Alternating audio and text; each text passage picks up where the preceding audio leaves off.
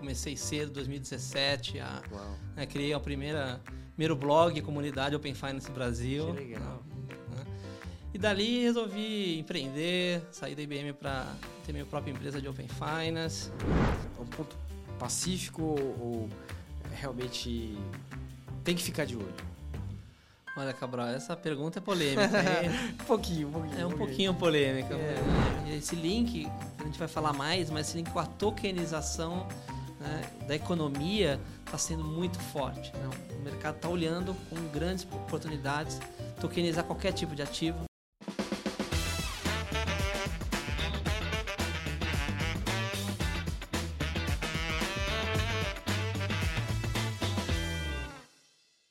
Sejam bem-vindos a mais um episódio do Let's Crypto, esse projeto incrível que visa falar e trazer profissionais aqui da indústria cripto no geral. Então, se você quer saber sobre blockchain economy, tokenização, digital assets, DeFi, você está assim no lugar certo. Eu sou Felipe Cabral e hoje eu estou aqui com um convidado mega especial. Davi Cunha, seja bem-vindo. É um prazer te ter aqui. A gente vai bater um baita papo e muito obrigado. Oi, Cabral, tudo bem? Obrigado aí pelo, pelo convite, um prazer aí a todos aí, agradecer realmente a oportunidade. Maravilha, maravilha, meu querido. Eu que agradeço. E de verdade, obrigado por você ter vindo. Acho que a gente está num momento bem especial, assim, né? De muita coisa acontecendo. Muito mais agora no plano institucional, né? E a ideia é um pouco trazer esse debate e tangibilizar algumas coisas, né? Falar de fato do que vem sendo feito, construído, planejado. 2023 está sendo um ano ainda um pouco desafiador frente ao universo cripto no geral, mas as perspectivas continuam sendo muito boas. Então, é, eu, eu quero bater esse papo contigo e também é, saber de você como é que você tem pensado tudo isso. Mas para a gente começar direitinho, vamos lá. É, Para quem ainda não conhece Davi Cunha, Microsoft, entre outras empresas, eu queria que você se apresentasse, né? falasse um pouquinho de você para a nossa audiência, quem que você é, o que, que você está fazendo e tudo mais. Com certeza. Obrigado novamente. Cabral, acho que... Bom, Davi Cunha, primeiro, eu nascido em Santos. Caramba, olha só. Santos, na praia. Bom Caiçara.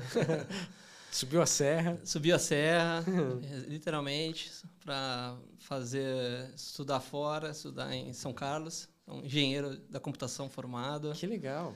Eu morei então, lá uns quase um ano, sabia? Olha, é, sério? Visitei muito a UFSCar, cara. Nossa. Participei do Tusca. Tusca. Tusca, Tusca. exato. Não, fantástico. É um ambiente único, né? Pessoas, é, colegas do Brasil inteiro. Então, é um ambiente bastante diverso. Realmente tenho um, uma honra de ter estudado lá, guardo com muito carinho, realmente foram anos maravilhosos, né? Então, que dali legal. eu é, tive a oportunidade de trabalhar ali pelo interior, né? Ribeirão Preto, Campinas. Comecei minha vida ali como desenvolvedor, né? uma carreira mais técnica. Né? Depois, Você é engenheiro da computação? Engenheiro da computação, Boa. formado. Então, tecnologia, o, a computação está no... A estrutura de dados ainda está lá, lá no aprendizado, né? Uhum. Lá na faculdade. E dali ganhei o mundo, né? Fui ter oportunidade de trabalhar em empresas, grandes empresas, depois assumi uma é, fui para uma área de, de pré-vendas numa Oracle, né? então já tive comecei, comecei ali com contato nas áreas comerciais, né? depois um pouco para frente eu trabalhei na IBM, ali começou mais forte realmente o meu meu foco ali grande ali no setor financeiro, atender ban grandes bancos, seguradoras. Né? Então, aí já os últimos 11 anos, vamos dizer assim, hum. dedicados a, forte a, a banco, setor financeiro. Né? Depois resolvi me engajar muito forte no Open Finance. Né? Então, comecei cedo, 2017, a, né, criei a primeira primeiro blog comunidade Open Finance Brasil. Que legal. Né? E dali resolvi empreender, sair da IBM para ter minha própria empresa de Open Finance. Né? E dali pivotei meu modelo de negócio para um, uma fintech, Bank as a Service. Né? E nos últimos, mais recentemente, em 2021, vim para a Microsoft, né? onde estou numa posição ali de liderança para a indústria de serviços financeiros. Então, olho muito novas tendências, para onde para onde inovação, um, né? inovação é, com a tecnologia aplicada, novos modelos de negócio. Então, a gente olha realmente para onde o mercado está indo e, e busca trazer é, aceleradores, né? realmente se diferenciar no mercado. Uhum. Atender grandes players, né? Com certeza, né? atendendo hoje eu atendo estou no mercado Latam, mas uhum. muito focado aqui no Brasil, lidero uma frente Brasil principalmente uhum. e grandes bancos, principais bancos do Brasil, América Latina, é, seguradoras importantes e também empresas de capital market. Né? Ah, sim, então, sim. Então, setor financeiro sobre esses três grandes pilares aí, né? Que legal, que legal. Não, você tem um baita currículo, assim. Eu estava me preparando para essa entrevista e falei, cara, eu vou conversar com uma pessoa que tem uma trajetória, assim, uhum. super interessante, né? Porque você lidou com grandes projetos em grandes corporações, empresas de grande porte, né, com presença global. Então, eu imagino que isso deve ter te dado assim um arcabouço, uma bagagem, cara, incrível. Não é à toa que você está envolvido agora com projetos super inovadores de ponta de lança, né? CBDC, Real Digital e tudo isso. Porque acho que essa trajetória realmente uhum. te traz para esse, esse caminho, né? Não, com certeza. Eu sempre tive muito conectado com a inovação, né? com as últimas tendências. Sempre busquei olhar o mercado e acompanhar sempre nessa ponta de lança, como você bem colocou. Boa, né? boa. Tá de olho sempre na trend ali. De certa maneira, sim. Tem pessoas, tenho amigos até hoje que falam, Davi, como é que você tá sempre ali na, na última trend de mercado? Foi assim com é, tá sendo agora com cripto, blockchain, real digital, foi com Open Finance e foi com outras tendências lá atrás, toda a parte de processo, automação, enfim. Teve várias ondas que bastante positivas que eu acabei pegando e foi bom, né? Porque você é, tá na crista da onda é um desafio, né? Uhum. mas te gera um aprendizado muito grande. Né? De você realmente está tem que se adaptar rápido, a escala rápida, tem que atender rápido o cliente. Então isso uh, diria que traz uma bagagem bastante importante, né? Com certeza, gerenciar diversos times, né? Não, não exato, com certeza. Vamos, vamos bater mais esse papo.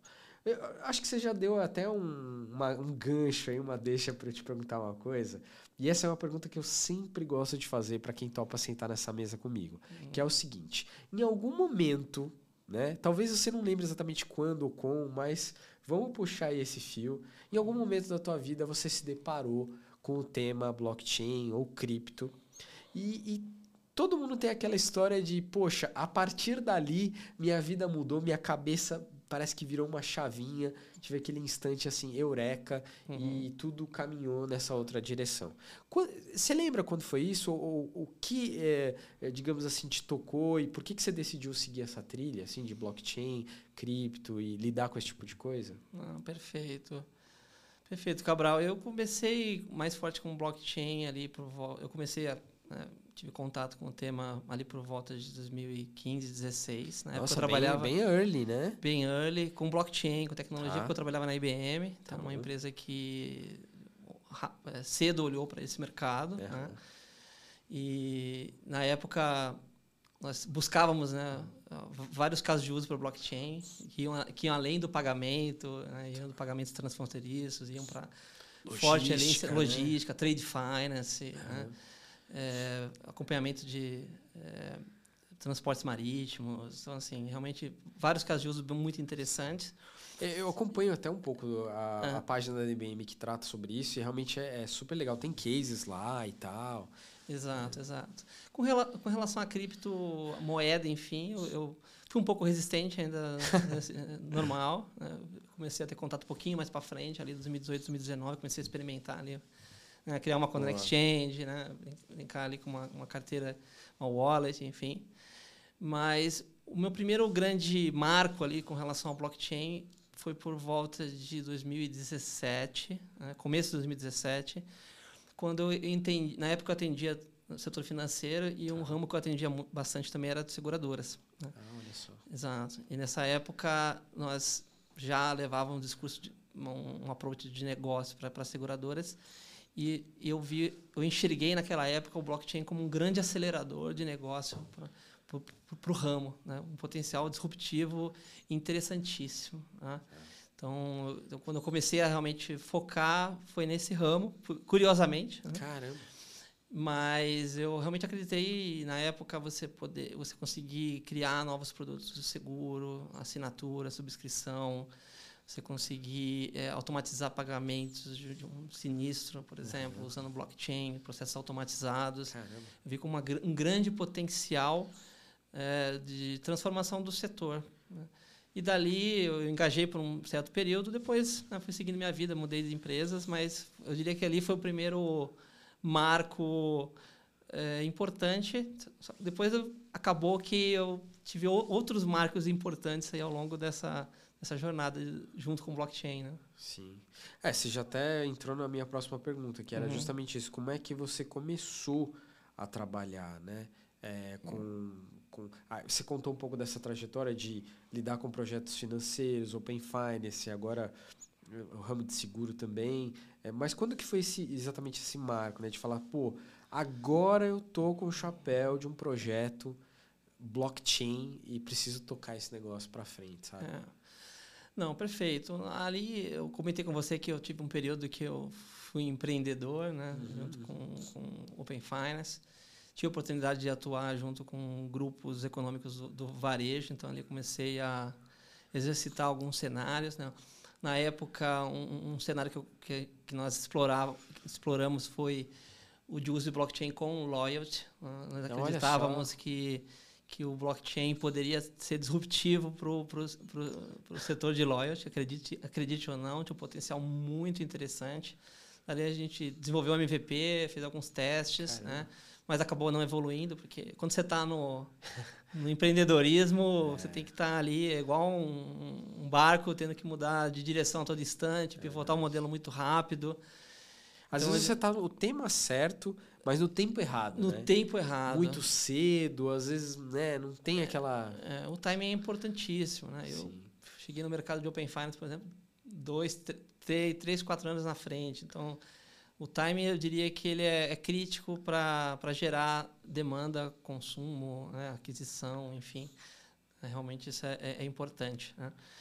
E depois disso, né, na, aí já pensando em Microsoft mesmo, né, nós, é, desde que eu entrei na Microsoft em 2021, eu comecei a é, nós enxergamos, né, nosso time de, de indústria sempre enxergou o blockchain, né, cripto, como uma oportunidade muito grande, né, principalmente derivado das possibilidades do, do DeFi, né?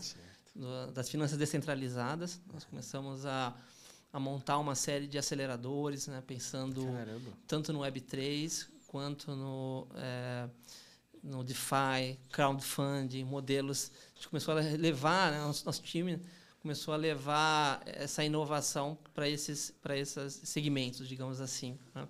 E o DeFi foi algo marcante, porque quando eu de fato entendi né, a aplicabilidade deles dentro das instituições financeiras, aí que veio o segundo a virada de chave ali por volta de 2021, né, quando de fato comecei a entender que as finanças descentralizadas em algum momento entrariam no dia a dia das instituições financeiras né, e, começariam a trazer benefícios ali na, na, operação de um banco de atacado, de uma tesouraria, de compromissadas de forma mais eficiente. Então, quando eu entendi que, de fato, o DeFi um dia ele ia entrar é, dentro da instituição financeira, ó, melhorando, reduzindo, eh, reduzindo intermediários, trazendo novas receitas, trazendo novos modelos de negócio para o banco, ali foi a segunda, a segunda virada de chave, é, diria que fundamental dentro da, da, da minha jornada ali do, do junto à cripto, né? Sim,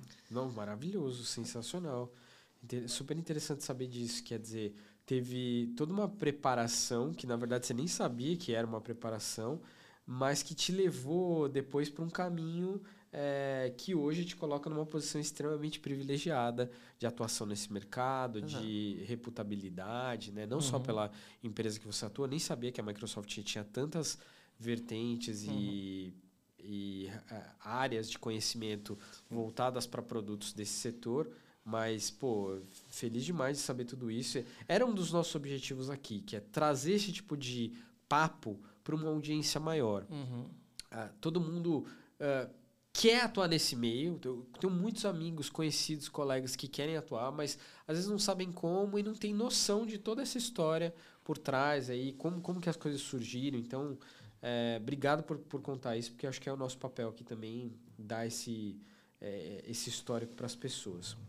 Eu quero entrar um pouquinho agora, Davi, é, já nos temas diretamente relacionados ao real digital, né? Uhum. A gente sabe que nós estamos aqui no meados, né, exatamente no meio de 2023, né, final aí do primeiro semestre, começo do segundo. E neste momento nós temos um projeto rodando em formato piloto que vai durar aí até março, abril do ano que vem. Talvez se estenda um pouco mais, um pouco menos. Né? É mais provável que atrase do que, do que acabe antes. Né? A gente sabe disso. Você que lidou com o Open Finance sabe muito bem que os projetos é, muitas vezes tem, se estendem um pouco. Mas a, a, ideia é que sim, a gente tenha é, esse piloto e que a partir desse piloto uh, algumas coisas comecem a acontecer, né? Uhum. Vamos explorar um pouco esse assunto. Mas antes de começar, eu queria, se você pudesse contar para a gente, né, principalmente para o público que está chegando nesse tema agora, o que, que é exatamente a Hyperledger, né? A Hyperledger, o consórcio Hyperledger, a organização Hyperledger, e o que, que é a Hyperledger Beso, que saiu aí em vários jornais que o Banco Central vai utilizar essa tecnologia para provisionar o real digital, mas o que, que exatamente são essas coisas, qual é a diferença entre elas? Acho que para a gente começar, eu iniciaria por aí, tá? Não, perfeito, Cabral. Acho que o piloto é um, é a grande, é um dos grandes projetos hoje do setor financeiro. Né?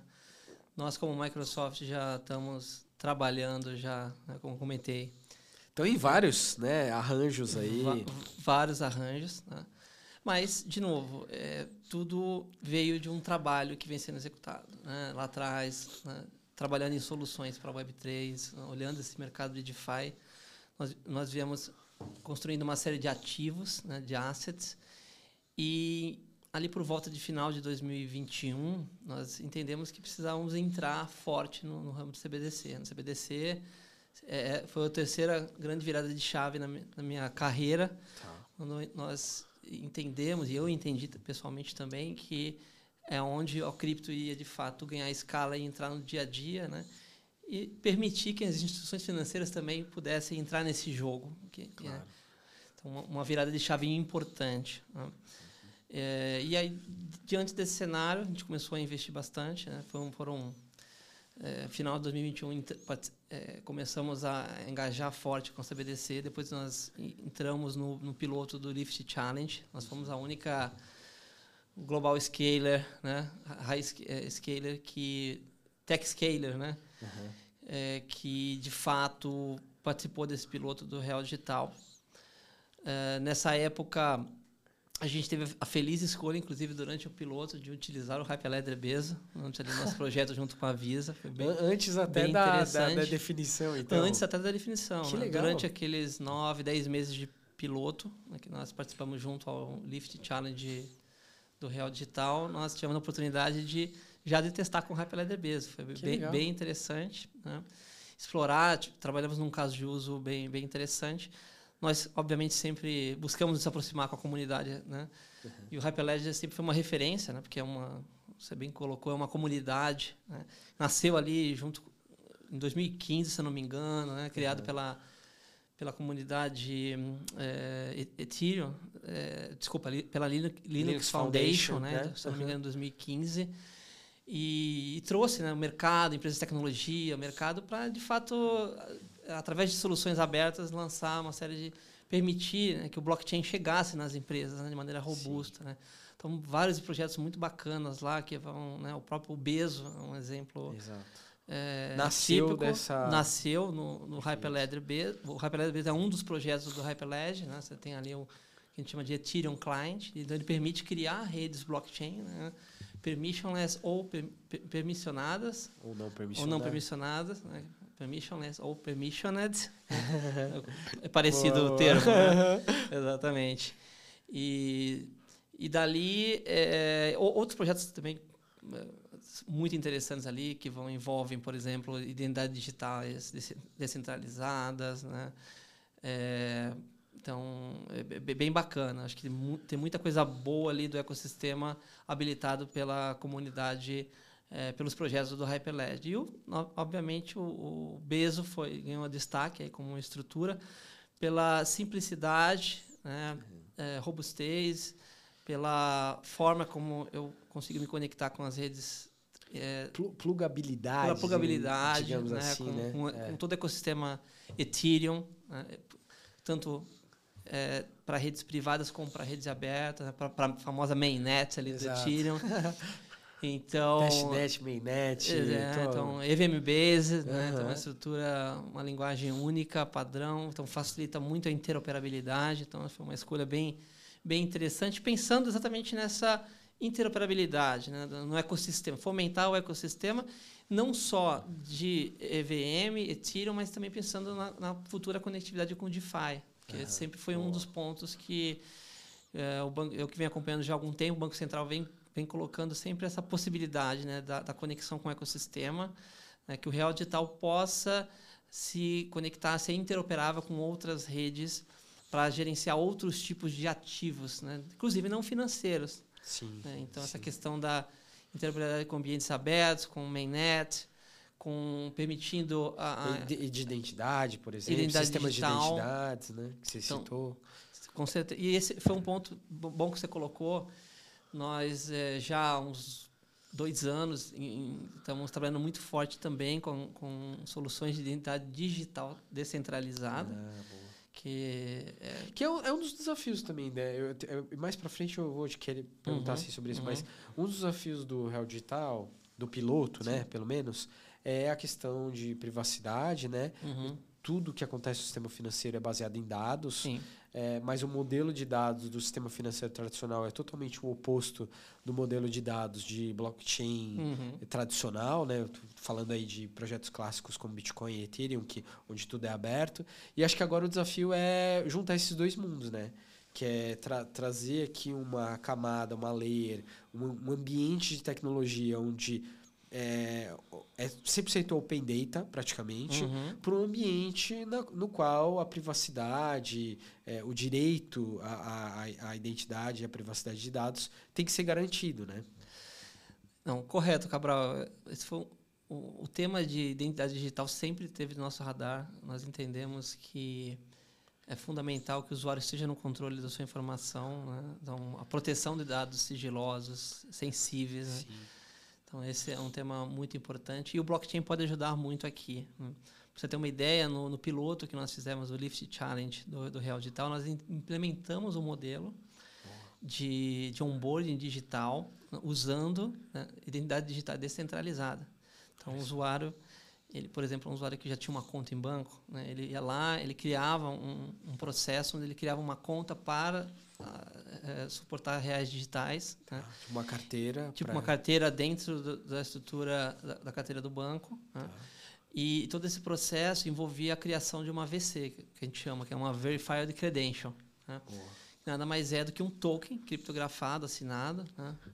famoso um token é, é, JWT assinado, e isso fica na carteira do, do, do indivíduo né? Ali, junto com esse indivíduo, na carteira dele, ficam os dados dele, é, é, os dados protegidos. Tá. Né?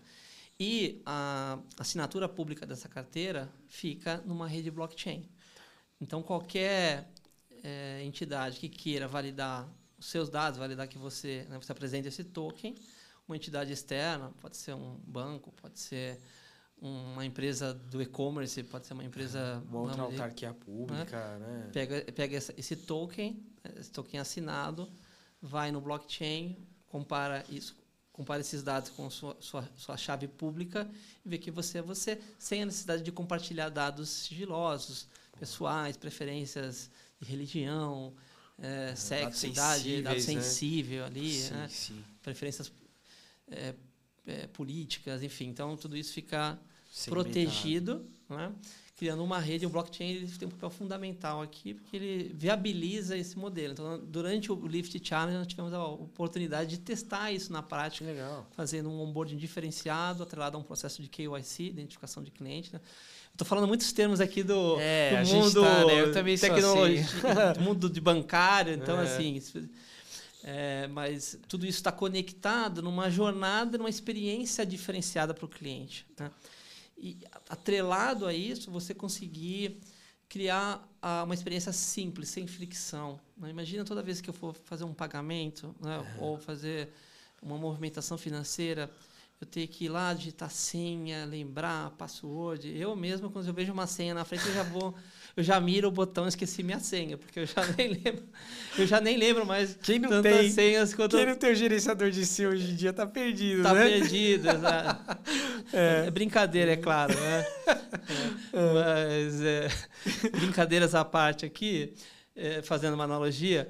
Então, a, a identidade digital faz essa, essa simplificação. Ela cria uma experiência sem fricção, né, onde você apresenta esse token digitalmente, ele te identifica, lastreado com uma infraestrutura blockchain segura, você tem acesso a dados. Cara, você me deu até uma ideia assim. agora. Poderia ser um, um- um- uma future, uma token, é, uma connecting token, né? Uhum. Pensou, você se conectar só pela posse do, do token em qualquer lugar, né? Do, do mesmo jeito que a gente tem a conectividade, sei lá, federada com serviços como eh, Google, Facebook, etc, etc, o social eh, login, daqui a Uhum. pouco a gente vai ter o token login também, né? O wallet login, sei lá. Com certeza, né? Um, um- um- que é muito na linha do que outros países, né? pegar por exemplo na Índia, a Índia tem um sistema de token, o Aadhaar, né? baseado em biometria, né? Então o usuário faz a identificação biométrica, isso gera um token, tem esse token e através da identidade digital ele consegue fazer Grava ali. grava ali e apresenta o token. Eu acredito que esse é um desafio, obviamente, né? Criar essa padronização, ter uma base única É, pra- Todo mundo fala a mesma língua, né? todo mundo. E principalmente, é, não, não só de ter uma base única, mas de ter um padrão único, né, interoperável. Eu acho que esse é o grande desafio. Né? Então, sair do, do- de ter um ambiente central com um- um- um- uma entidade que armazena todos os seus dados para você ter o controle, você ter, armazenar esse token. Para isso, a interoperabilidade, o padrão único, ele, ele é fundamental. A gente tem alguns desafios ainda para chegar lá, Sim. mas eu acredito que em algum momento né, o próprio real digital vai gerar todo um vai fomentar todo um ecossistema em que em algum momento a identidade digital ele vai fazer parte desse processo, com certeza. Sim, sim.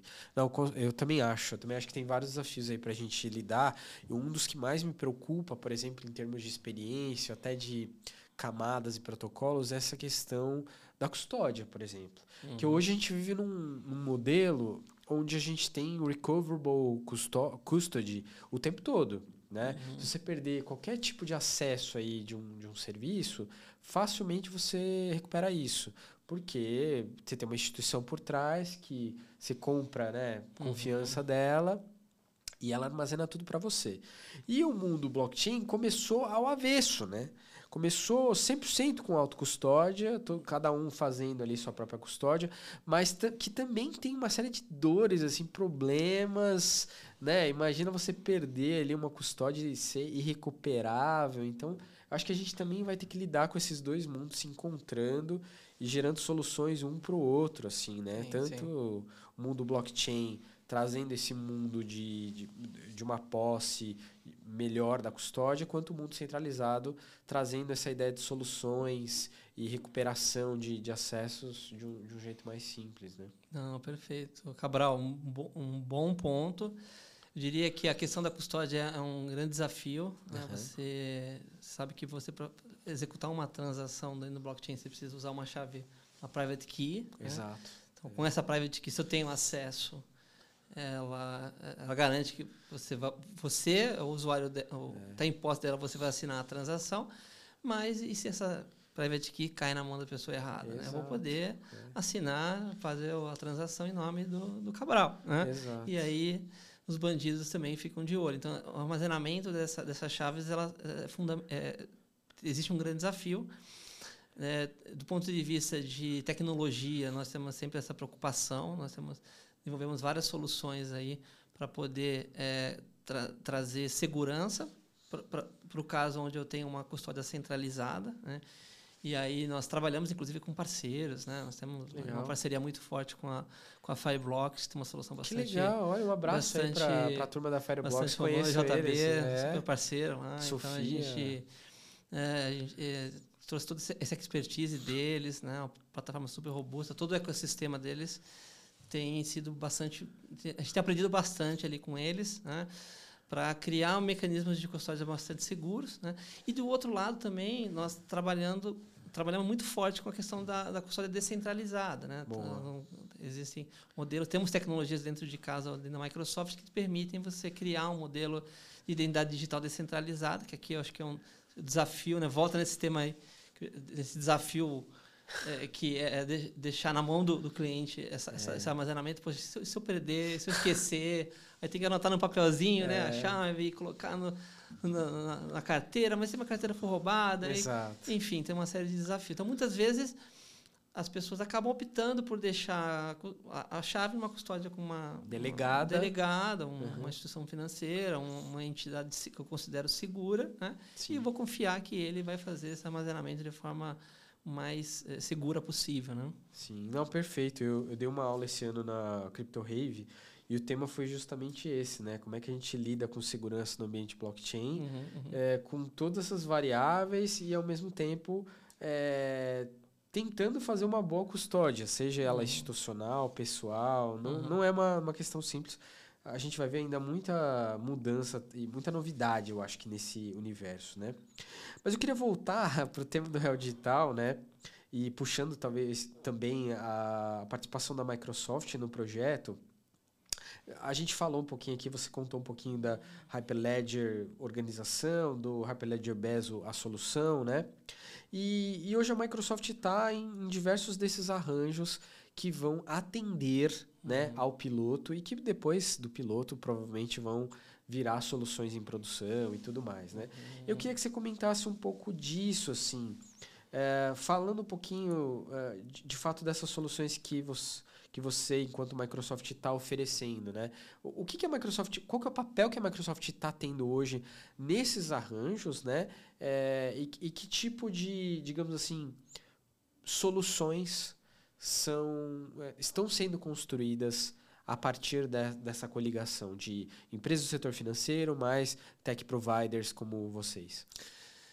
Não, perfeito, Cabral. Como eu já comentei um pouco, nós estamos investindo nesse, é, nessa estratégia de cripto, Web3, DeFi, né, e agora mais recentemente CBDC. Todo investimento que nós fizemos ao longo do, do Lift Challenge, isso trouxe um aprendizado para o time né, muito forte. Né, então, dali nós criamos vários aceleradores, assets, né? nós tivemos reconhecimentos muito positivos do Banco Central. Né? Nós entregamos um, um, projeto que foi considerado o mais completo de todos Uau. ali durante o, o, o, Lift Challenge, né? em parceria ali com a Visa né? e outros parceiros como, como a e a AgroToken. Né? Uhum. Né? Então foi um aprendizado muito grande, desenvolvemos vários ativos, né? então desenvolvemos ativos para KYC, para cripto, KYT, Know Your Transaction. Olha só. Então soluções é, de onboarding personalizado, pensando incrível. Desenvolvemos um marketplace para fazer é, negociação de, de, tokens. Então tudo isso foi traduzido em, em expertise e experiência, né? E dali nós é, avançamos, desenvolvemos um modelo de arquitetura dentro de casa, né? baseado aí em conceitos como RLN, né? Uhum. Regulated Liability Network. Então, é, se conceitos... você, eu ia te pedir para explicar melhor esse. Eu, eu vou. É. Tá. Então, então todo esse aprendizado junto, junto ao projeto né, do Banco Central nos fez dar o próximo passo, que foi trabalhar realmente no modelo, pensando no real digital brasileiro, né? pensando, por exemplo, no modelo de arquitetura. Né? Tá. Então, a RLN é um modelo que nasceu lá fora, global, né? onde a, a, ideia é que você tenha uma, uma rede de liquidação centralizada, né? onde você possa liquidar transações de forma atômica, simples, reduzindo intermediários e numa rede multiativos. Tá. Então, você pode executar operações como swaps, né? seria um, um, câmbio, vamos dizer assim, digital uhum. entre moedas.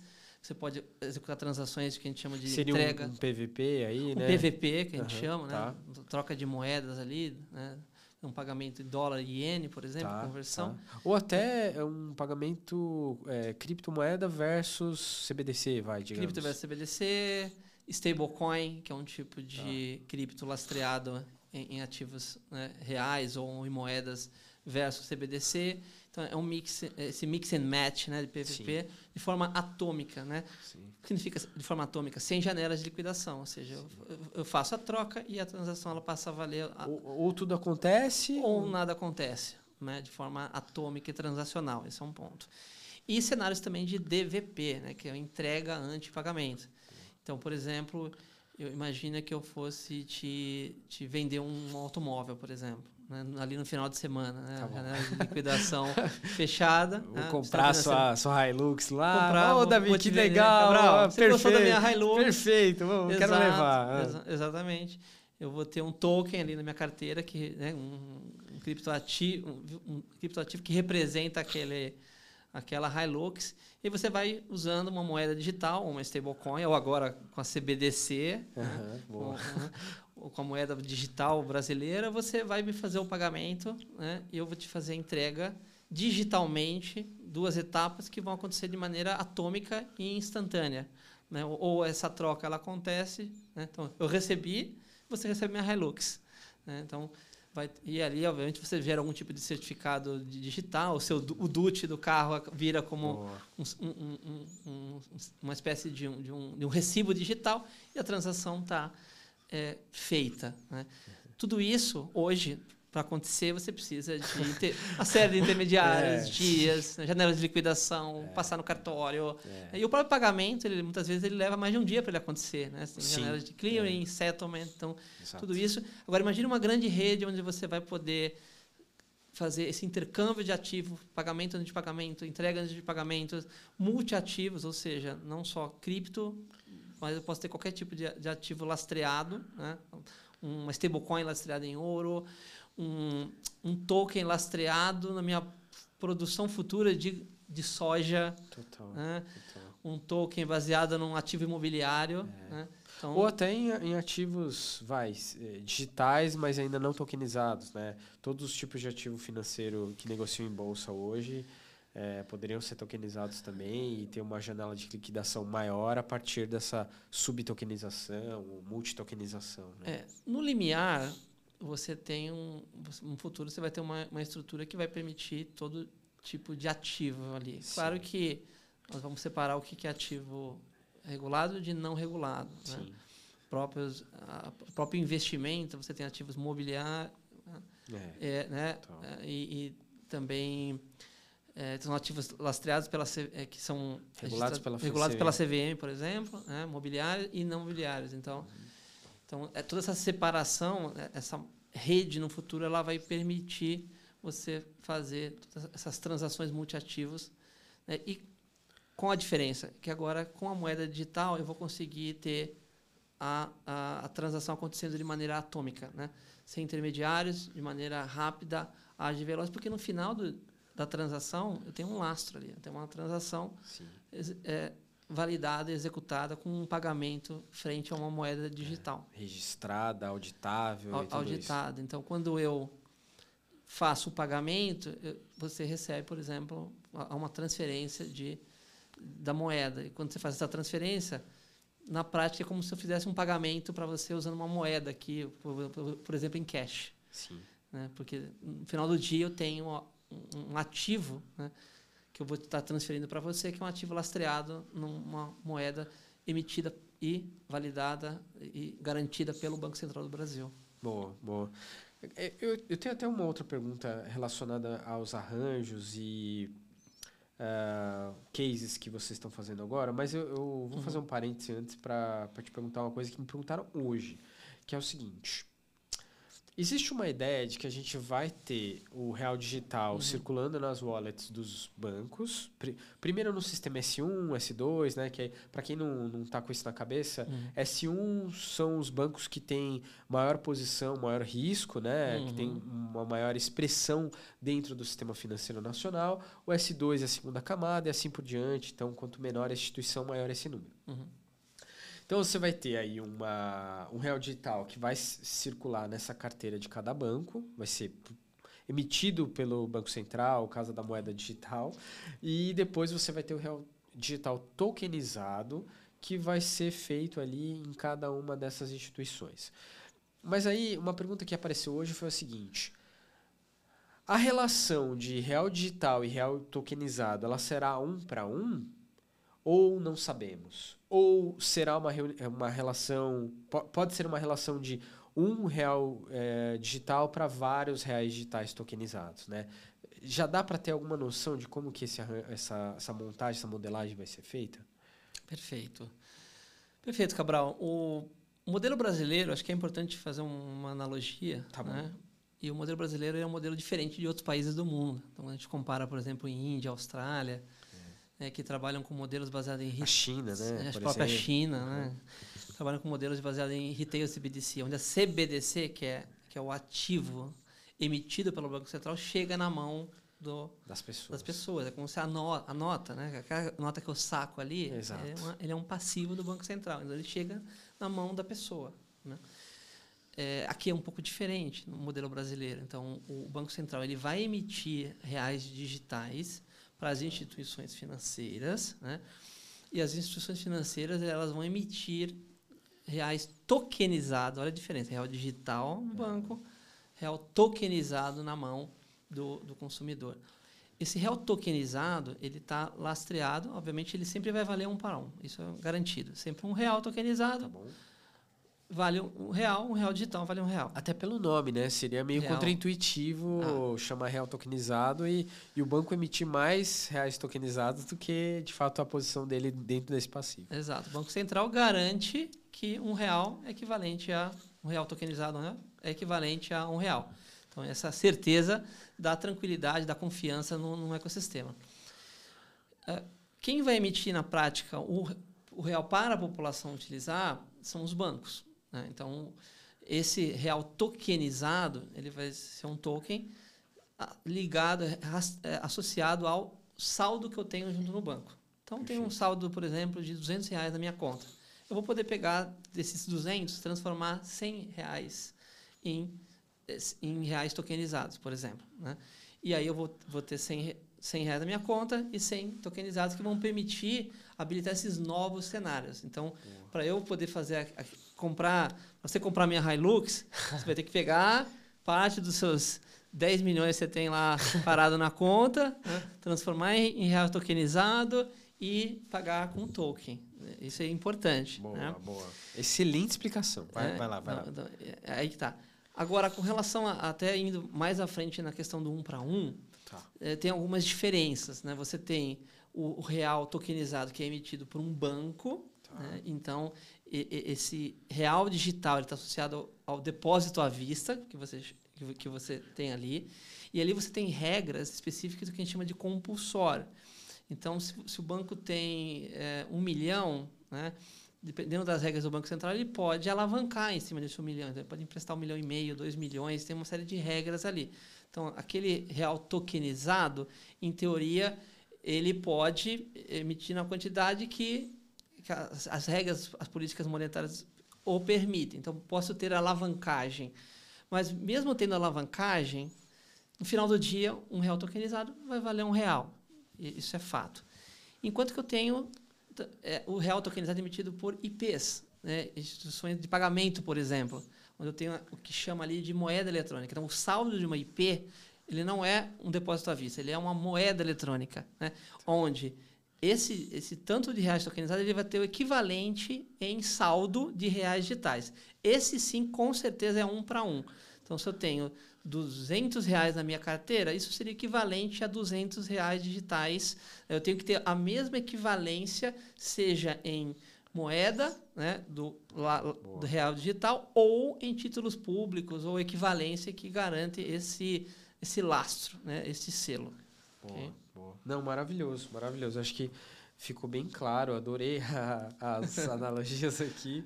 É, é, difícil o tema, é complexo, é né? Super, é. Fico imaginando pro, pro, para quem está ouvindo claro, e que né, não é. tem contato no dia a dia, deve ser um baita desafio entender. Não, e no fim você acaba tendo que entender do sistema financeiro nacional, de como que são os arranjos em instituições. Eu acho até, eu vou uhum. lançar uma previsão aqui. Eu acho até que quando for ser lançado para o público, os caras vão mudar esse nome de real digital tokenizado, porque ah, talvez a população ah. vai, é, é, a gente quer que quando isso vier uhum. a, a para o varejo o tema PEG, igual Pix. Exato. Todo mundo sabe que é Pix, todo mundo usa. Você pode estar lá numa praia, no, sabe, numa cidadezinha pequenininha Exato. e vai ter alguém lá que tem o um celular que você pode fazer o Pix. Uhum. Eu acho, Davi, que o real tokenizado vai ser a mesma coisa. Que a gente vai encontrar alguma forma de comunicar uhum. isso boa para o varejo. Por enquanto a gente está aqui falando, uhum, né? Uhum, eu, nem uhum. escrevo mais real tokenizado, eu escrevo RD uhum. e RDT, né? Nas mensagens, assim, me economiza um pouco. Sim, Mas sim. no futuro eu acho que vai ter alguma, algum marketing aí para a gente falar melhor dessas coisas. Sabe? Vai, com certeza, Cabral. É, isso eu não tenho dúvida. Acho que é para a população tem que chegar de maneira simples. Exato. Eu sempre falo, o sucesso do Real Digital vem de entregar é, um serviço diferenciado para a população. Né? Sempre que a gente. Eu participei de vários debates né? o time do, do, do, Banco Central, né? o próprio Fábio Araújo, que é líder aí da nossa, dessa frente. E sempre que eu pergunto, a resposta é inclusão financeira. Né? Esse é o principal é, bandeira né, do Banco é. Central. Então, trazer novas formas de fazer o dinheiro chegar em quem precisa, novas fontes de ativo, novas fontes de financiamento. Né?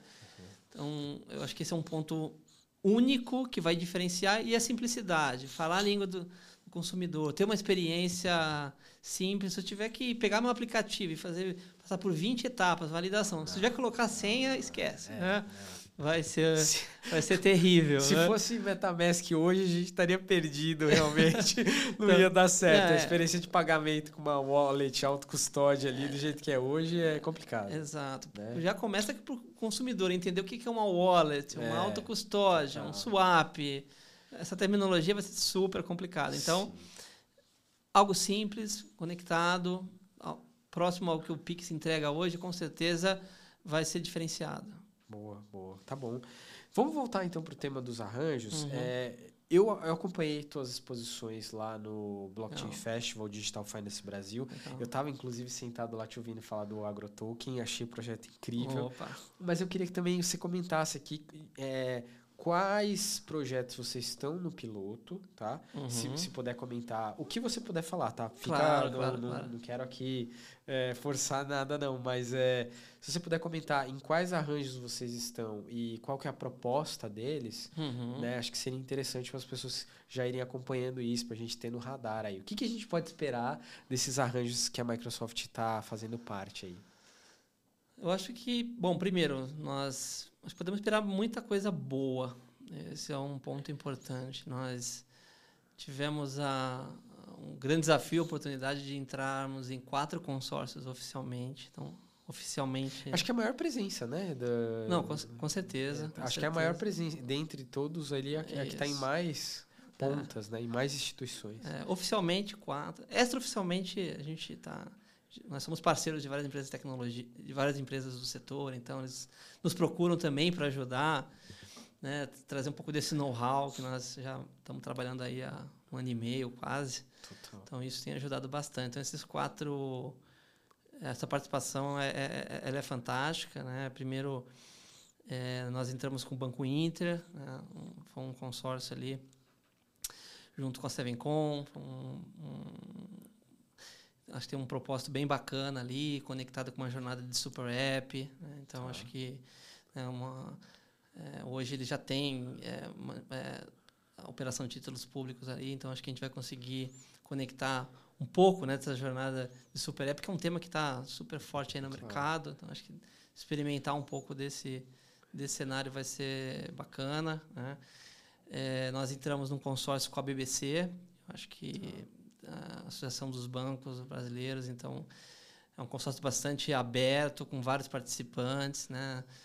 Então tem um, um acho que traz amplitude, traz é, traz capilaridade, é, amplia, né, para bancos menores, médios e facilita também, né? Com certeza, então a gente consegue mostrar a aplicabilidade da tecnologia em, em arranjos entre bancos e estamos testando, obviamente, toda a parte de tecnologia ligada ao mundo de confidential computing também, computação confidencial, que é um tema super importante, então é um tema de privacidade e segurança. Nós estamos trazendo forte nesse, nesse consórcio, notadamente. Né? Estamos no consórcio também do, do Banco ABC, né? junto oh. com a Hansa, a LoopPay. Né? Então, ah, a LoopPay está também? Que legal, não sabia. LoopPay também, carteira. E agora é, mais recentemente. Estão crescendo muito, né? É, eu tenho acompanhado aí. Exato, exato. E a novidade é que o Banco Safra também se juntou aí. Ah, é? Olha só, olha só. Exato, exato. Muito bem. Que vai permitir é, testar e, e, além né, do, do cenário de wallet, pagamento, mas principalmente olhar a, a novas possibilidades, né? Indo além ali, cenários de adquirência, cenários de, de recebíveis, né? testar carteiras offline uh, cenários online versus offline. Hum. Então, e o bom de ter um arranjo, me corrija se uhum. eu estiver enganado, mas é que você pode iniciar é, operações de uma para outra de um jeito muito mais fácil, né? Cada arranjo vai ter um nó. É, é, basicamente esse é o formato, é isso? Isso. Cada arranjo vai ter um nó, né? e aí só aproveitando o gancho, né? Falar do nosso quarto consórcio Boa. que é super importante, né? Nosso consórcio é, com a Caixa e com a Elo. Né? Um consórcio de grande destaque, representatividade. estamos falando aí do maior banco público da América Latina, Sim. né? a maior bandeira brasileira. Também, maior bandeira um abraço para a Duda, né? A gente sempre conversa, é Duda Opa, Dudanovic. Com certeza, é. Duda, Gabriel, Sim. Merig, todo o time lá, Gilson, todo o time da, da Elo. Realmente fazendo um baita trabalho ali. E acredito que essa combinação vai ser muito poderosa, vai permitir né, entregar inovação, capilaridade né, no Brasil, entregar inovação e chegar na ponta, né, que isso é importante, chegar no meio de pagamento. Sim. Então, esse arranjo também é bastante poderoso, damos uma expectativa assim enorme, é, né? enorme, enorme, enorme, em relação ao resultado aqui. Né? Realmente vai ser muito bom. É. Nós estamos vendo a gana do, do, do, dos, dos participantes, dos pilotos todos querem entregar, mas querem ir além. Esse é o grande ponto, Cabral. Claro. Estou realmente muito surpreso. Ninguém quer ficar no entregar só o que o Banco Central está pedindo. Só aquele caso de uso não, lá da não, apresentação, não, né? Todo mundo quer, quer acelerar o piloto, quer fazer. Se eu pudesse, eu diria que os prazos são curtos, mas Sim. se deixar, o pessoal quer acelerar, quer entregar antes do tempo, porque realmente expectativa para o real digital está muito grande. É, é virou, virou, quase um grande hackathon, né? Se for parar para pensar, porque é. você tem os grupos formados, desafios mais ou menos já delimitados ali Isso. pela inscrição e, é. todo mundo querendo fazer o melhor mesmo, com certeza. Não, todo mundo, é. ninguém quer ficar fora, todo mundo quer participar, outras empresas acabaram entrando depois no processo, ninguém de verdade quer ficar de fora porque é o futuro. Nós estamos falando Sim. da moeda digital brasileira, é, gente. É, a moeda está em tudo. A moeda está é. no pagamento, a moeda está no crédito, é. a moeda está no ativo, na garantia, no lastro. Tudo depende da moeda. Então, realmente, diria que ninguém quer ficar de fora a oportunidade de, de testar essa inovação, de ser o primeiro, de estar tá na frente e já começar a explorar novos casos de uso. Eu acho que esse é um ponto muito importante. Né? E esse link, a gente vai falar mais, mas esse link com a tokenização né, da economia está sendo muito forte. Né? O mercado está olhando com grandes oportunidades tokenizar qualquer tipo de ativo, né? a, commodity, Sim. O, uh, o automóvel, o imóvel. Né? No limiar, tokenizar o, uh, uh, o CBIO, né? O que eu estou economizando, eu posso pegar, eu posso economizar. O seu reduzir, barco, iate, bicicleta, o, o que você quiser. Né? Qualquer coisa eu posso é. tokenizar. Né? É. Eu posso plantar uma floresta, essa floresta me gerar créditos de carbono. Né? Exato. E Exato. esses créditos se transformarem num token lastreado num padrão CBIL e negociar isso como um ativo. É. Ou seja, é, E que, que é a parte interessante? Que o Real Digital vai trazer a segurança, a robustez, a plataforma é. que vai dar tranquilidade e robustez para realmente trazer esses ativos do mundo físico ou né? Claro que você tem os ativos que nascem no mundo digital é, já também. São digitais, né? Já são digitais, né? Eu posso nascer no digital, mas também tem muito ativo físico, papel, contrato, né? escritura, eu, escritura, é, né? Total. É, então que eu posso trazer para o mundo digital e aí negociar, transacionar com a garantia, a atomicidade, o laço do Banco Central. É isso que vai fazer toda a diferença, né? Cara, é verdade. E que momento, né? Porque assim, se a gente parar para pensar, quando que teve uma mudança tão grande assim? Eu só consigo imaginar algo dessa natureza ali por volta dos anos 70, quando começaram as primeiras experiências de dinheiro digital, de uhum, fato, né? Uhum. É, antes disso era muito controle em papel, mas aí quando veio o primeiro, eu tenho, eu tenho a sorte de ter um, um meu sogro é economista do Banco do Brasil, Trabalhou 40 anos na instituição. E meu, o tio Milton foi da Itautec também, quase 40 anos. E ele hum. foi um dos caras que é, instalou os primeiros ATMs do Itaú. E aí ele conta dessa época, assim, com a mesma energia que você está contando agora, de falar assim, pô, que momento é a moeda digital do Brasil e tudo mais. Você já pensou daqui 10 anos, 20 anos, a gente tava velhinho lá e se encontrar com você, pô, uhum. Davi, a gente tava lá debatendo naquela mesa, falando da moeda digital do Banco do, do Brasil, e agora o negócio tá. É Mas é louco é, isso, né, é, cara? É muito louco ver essa, essa evolução tecnológica, né? Como se fosse o caso do ATM, né? É, Hoje está é, é, tá no dia a dia, é muito comum, muito simples. Na verdade, até o mercado é, tem... Evolu diria que é parte da evolução contínua da, da, da tecnologia, é, né? Da humanidade. E daqui a 10 assim, anos, né? possivelmente. Vai surgir. Vai ser muito. No real digital vai ser. Talvez surja algo. Sim. Na velocidade que está, não sei nem se 10, talvez 5. Né? seja algo muito comum, muito, muito óbvio. Talvez é, daqui a 10 anos uma nota seja algo acredito que ainda vai continuar existindo, né? Porque o meio de pagamento normalmente ele é difícil ele deixar de existir, né? Ele, ele é aditivo mas com certeza ele vai ficar cada vez mais é, é indo para as novas formas de, mais digitais, né? Sim, não, com certeza, com uhum. certeza. É, vamos agora para uma outra questão que também uhum. gera uma baita confusão, dúvida, e eu acho até que ela talvez seja uma pergunta que ainda a gente nem tenha uma resposta tão clara é, para o formato final, mas, mas com uhum. certeza você vai saber delimitar muito bem aqui, que é o seguinte.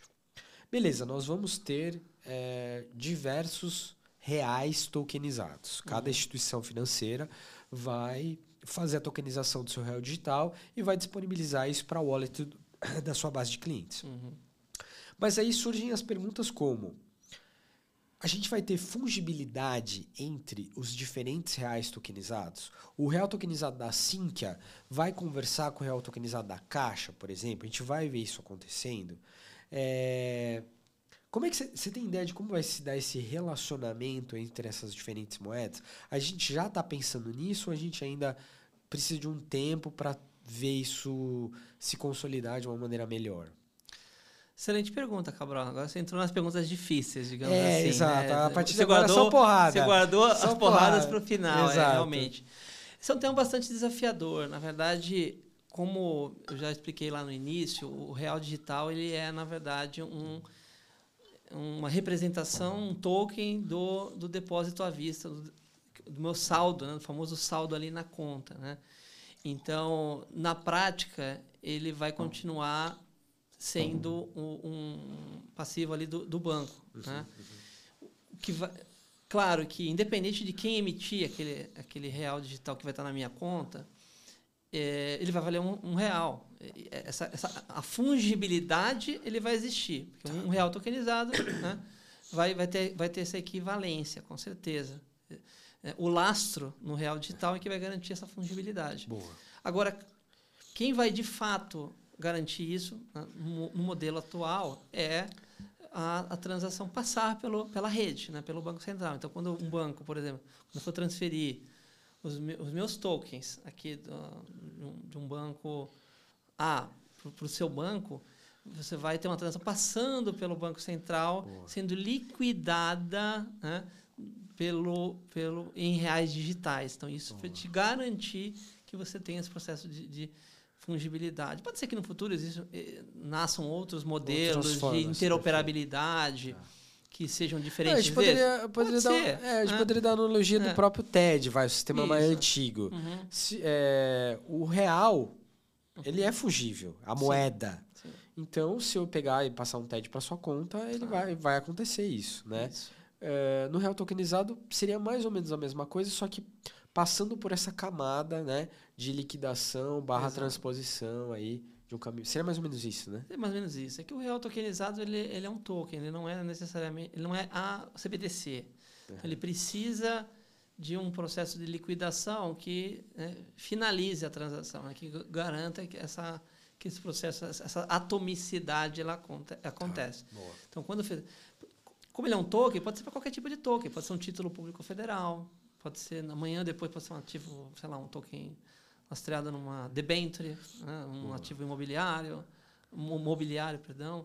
Então, o céu é o limite né, dentro dessa nova rede. Quem vai garantir essa atomicidade, a fungibilidade, é justamente a transação acontecer, ser liquidada através do, do real digital, que é de fato a CBDC, que está ali é, armazenada nas reservas bancárias junto a, ao Banco Central. Né? Boa, faz, faz todo sentido. Acho uhum. que ficou mais claro. É, e aí, também pensando a respeito do piloto, né? trazendo de volta essa ideia do piloto. Uhum. É, a gente sabe que o Banco Central quis delimitar um escopo para o piloto. Não, não um escopo restrito, né? mas temas que o, que o piloto deveria trabalhar. Né? Então, por exemplo, agora a gente não está olhando muito para a escalabilidade. A gente está olhando mais para programabilidade uhum. e para segurança barra privacidade, né? É, que são temas muito desafiadores. Mas por que escolher esses dois temas agora? Programabilidade e escalabilidade. O que, que eles trazem para a gente de bom nesse momento do piloto é, para a gente ter eles como uma prioridade, por exemplo? Não, perfeito, Cabral. Acho que uma excelente pergunta. É, eu acho que o processo de um piloto é um processo evolutivo. Né? Uhum, né? Igual uhum. quando a gente está numa uma startup, gente, né, é. um modelo usar, a gente precisa um produto. de MVP. MVP. Então tem que começar. Produto, é, qual que é o mínimo produto viável que vai permitir um processo que para em pé a estrutura? Né?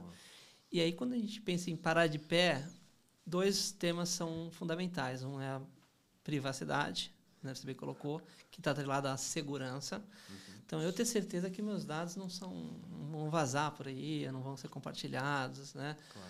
Né, fiz um pagamento de um banco, um banco e meu dado apareceu num, num outro. Era aí. Então, assim, então, tudo isso tem é, é, a tranquilidade que meus dados não vão vazar, né? aderência, a LGPD, a segurança, a minha proteção dos meus dados ela é, é fundamental para quê? Para dar segurança para o usuário. E dando segurança e facilidade para o usuário, vem, vem a escalabilidade, de uma certa maneira. Uhum. Né? Esse é o primeiro ponto que não dá para... É, eu diria que é base fundamental né, a questão da, da, da suporte à, à, privacidade. E o segundo ponto é a programabilidade. A programabilidade é fundamental por quê? Porque é ela que vai garantir os novos casos de uso. Né? A viabilidade da nova plataforma para entregar inovação. Porque se não tiver inovação nenhuma para o cliente, por que, por que, eu vou usar algo se, se não, tiver tem, vantagem? Tem vantagem. Uhum. Né? O Pix trouxe muita vantagem né? E, e, escalou muito rápido. Por quê? Porque ele reduziu custos, ele trouxe simplicidade, ele trouxe é, é, o dinheiro na conta, na hora, né? para a pessoa, para o merchan, para o lojista. Né? Facilitou a conciliação do, do comércio facilitou muito o nosso dia a dia. Poxa, agora eu posso ir lá é, 10 horas da noite do, é. da, da, sexta Total. e fazer uma transferência. Né? Lembra? Às vezes eu tinha que esperar, Nossa, é. fazer um pagamento na segunda, terrível. Né? Então, a simplicidade e a redução de custo traz. É, garante a adoção. E aqui é a mesma coisa. A programabilidade ela tem dois aspectos, que ela vai trazer a inovação, então criar, eu vou, vou poder vender. Né, meu, agora não mais minha Hilux, né? Você né, tá, ganhou bastante dinheiro, cresceu na vida, foi promovido e agora você quer comprar meu apartamento. Né? Então você vai fazer a negociação, a compra É, tem que ser simples o processo. Né? Então, o Real Digital vai permitir fazer isso, vai trazer simplicidade para o consumidor, mas vai trazer também é, uma série de novas, é, é, é novos, novos modelos para as instituições financeiras.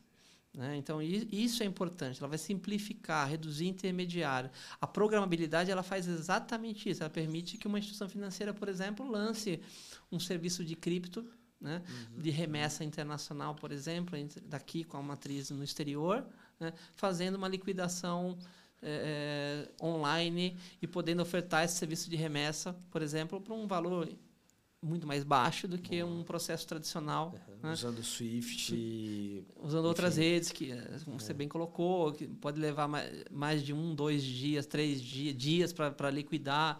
Eu posso ofertar, um, por exemplo, um pagamento, uma remessa online de baixíssimo custo e ofertar isso para um cliente. Né? Eu posso usar a programabilidade para melhorar experiências dentro de uma tesouraria bancária, por exemplo. É, né? Então, Ótimo exemplo. É, exatamente. Eu posso saber que as instituições precisam comprar e negociar títulos entre elas é. para pegar empréstimo. E balancear o próprio... É, uhum. Como é que se, as, as próprias reservas da instituição. Né? Exato, balancear a é. reserva, né? fazer negociação de títulos entre elas. Isso pode ser automatizado, simplificado. Né? Então, janelas de liquidações automáticas, evitando, reduzindo janelas de, de processamento, reduzindo tarefas manuais. Isso é dinheiro na mesa, que é redução de custo, é eficiência. Boa, né? boa. Então, é trazer novas formas de garantia, novos modelos de negócio. É por isso que as instituições financeiras estão olhando com, também com grandes, é, com brilho nos olhos, porque elas sabem que vão poder entregar inovação, reduzir custo e no final do dia também melhorar a eficiência do sistema. Entendi. E a programabilidade é que vai garantir isso. Então, se eu não tiver inovação, eficiência e se eu não tiver segurança, o sistema não para de pé. Então, não adianta eu pensar é, é, em escalar um modelo que, que essa base não para de pé. Então, acho que a escolha é, do Banco Central é muito certeira nesses dois aspectos. Boa. É, bom, tentando fazer uma analogia aqui, né? Como se a gente estivesse construindo um carro de Fórmula 1 que vai muito rápido, mas só uhum. leva uma pessoa, né? Uhum. E o carro que não tem carroceria, não tem o, o piloto não tem capacete, não, esse modelo não funcionaria, né? O que Exato. o Banco Central está tentando construir né, nesse momento é um ônibus para levar um bando de gente, então é, é, a escala aqui não é no sentido de quantidade, né? Mas uhum. no sentido de abarcar uma série de aspectos ali dentro, com segurança, com é, essa programabilidade, onde você consiga é, fazer o setup interno do ônibus, pode ser um, um, um como chama, a, a trailer tem um nome novo agora, né? O, o home... É, uhum. Esses trailers que são casinhas, enfim. Sei, sei. Motorhome, motorhome. Enfim, acho que é um pouco isso, né? E eu demorei para entender esse tema, quer dizer, demorei. só entendi há dois anos atrás, quando uhum. eu comecei a lidar com protocolos de DeFi, por exemplo, brincar lá no Wave, uhum. na Uniswap, fazer um landing. Uhum. Aí que eu vi como é que o negócio era realmente potente. Entendi. E você tá interagindo com um contrato que não tem ninguém apertando o botão por trás Exato. e que já tem uma série de regras ali programadas para uma liquidação instantânea. De repente eu estava é, depositando uma cripto lá, tirando é, o SDC, por exemplo, uhum. né? uma das uhum. operações que eu 2021 eu estava fazendo para aprender mais esse universo. Sim, sim. Falei, cara, isso aqui é incrível. Uhum. Imagina no sistema financeiro tradicional, num sábado à noite, uhum. eu estar tá fazendo um troço como esse sem ter qualquer tipo de barreira, entre aspas. Né? Então, realmente é, é super. É, é, é, muito excitante você pensar que a coisa vai acontecer dessa forma. Né? Novas Exato. janelas de liquidação, novas possibilidades, enfim. Uhum. Uh, Vamos falar então desses projetos que tendem a sair em 2024, né? A, a ideia é que ali por volta de março, abril, esse piloto termine. E o que, que acontece depois do piloto? Qual é a expectativa que você tem uh, eh, para o ano de 2024 se a gente cumprir esse cronograma? O que, que você acha que vem aí para frente disso? Não, perfeito, Gabriel. Acho que é uma, uma, boa pergunta, tá? Eu não tentar. Não que ela tenha uma resposta é, fechada essa ainda. pergunta né? é difícil, né? Tentar prever. Eu acho que o primeiro passo é entregar muito bem o piloto. Eu acho que esse é um ponto importante. Eu acredito que o próximo passo seja a evolução para um piloto é, já começar a gente começar a testar isso na mão do, do, do consumidor. Tá. Né? Uhum. Entrar numa tipo, fase liberar de piloto, uma base começar a liberar para uma base tá. pequenininha ali 2025, primeiro semestre, começar a explorar casos de uso, né? E, e os, os próprios participantes já começarem a liberar para esses clientes alguns casos de uso já usando essa estrutura de liquidação. Tá. Né? Então, eu acho que esse é um ponto que vai ser bacana. Né?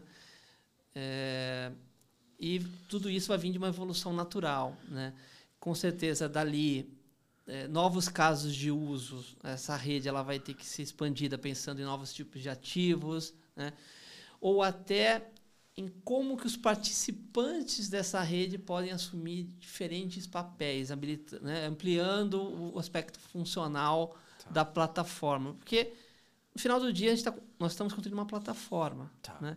que vai ter um escopo reduzido, que vai permitir um, uma série de transações. Né?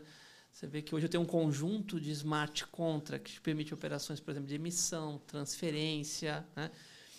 Mas, por exemplo, eu não tenho hoje um smart contract para oferecer operação de, de empréstimo, de lend. Né? Exato. Né? É, Será exato. que isso vai ser permitido num, é, numa versão futura? Pode ser.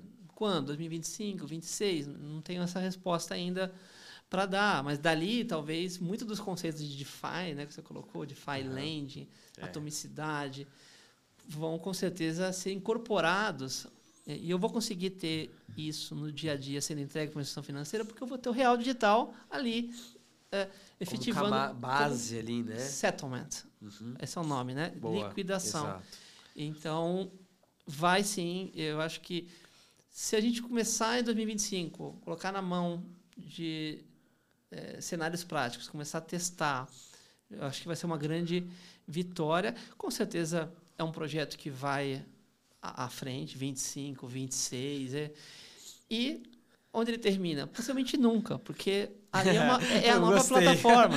Ele nunca vai terminar, uhum. porque ele tendo sucesso, que ele vai ter sucesso, ele vai ser uma nova plataforma que vai permitir cada vez mais inovação, novos casos de uso, eficiência, inclusão, é, novos serviços para o consumidor final. Acredito que, sobre aspectos de crédito, operações, isso vai, vai permitir novas, novos serviços para o consumidor final.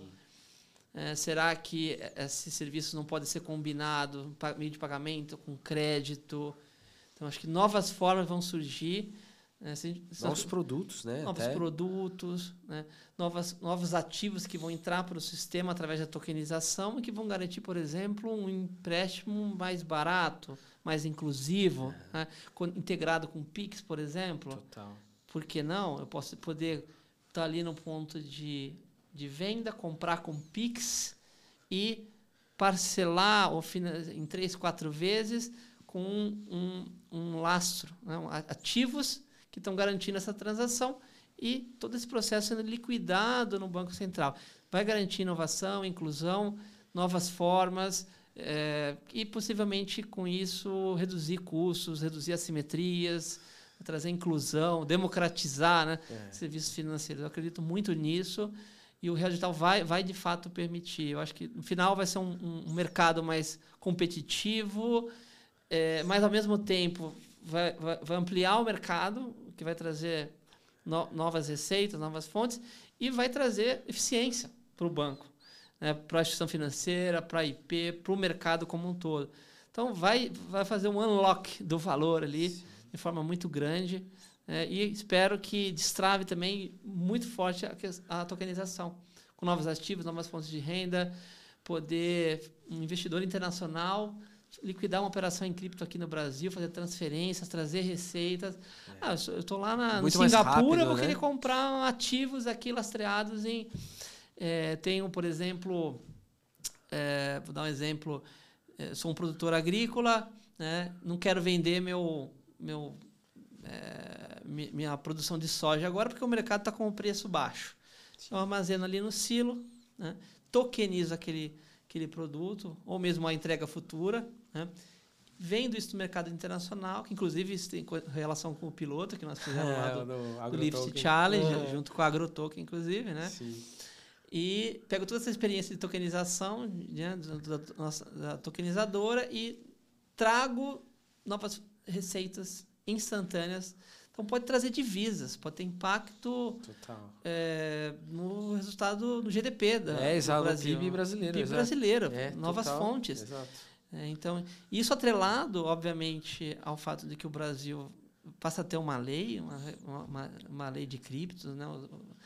um ambiente regulado para é. cripto, vai trazer muita confiança. Ou seja, eu vejo um futuro maravilhoso, lindo, desculpa o termo falar, mas Sim. onde nós vamos ter talvez uma plataforma.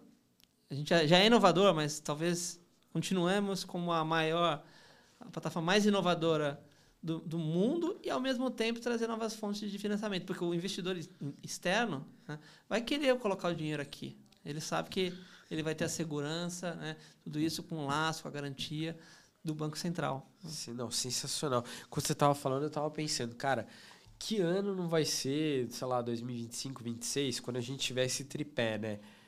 É, Open Finance, onde o usuário pode levar dado de um lugar para o outro e facilitar muito a vida dele, avaliação de crédito, avaliação de perfil e tudo isso.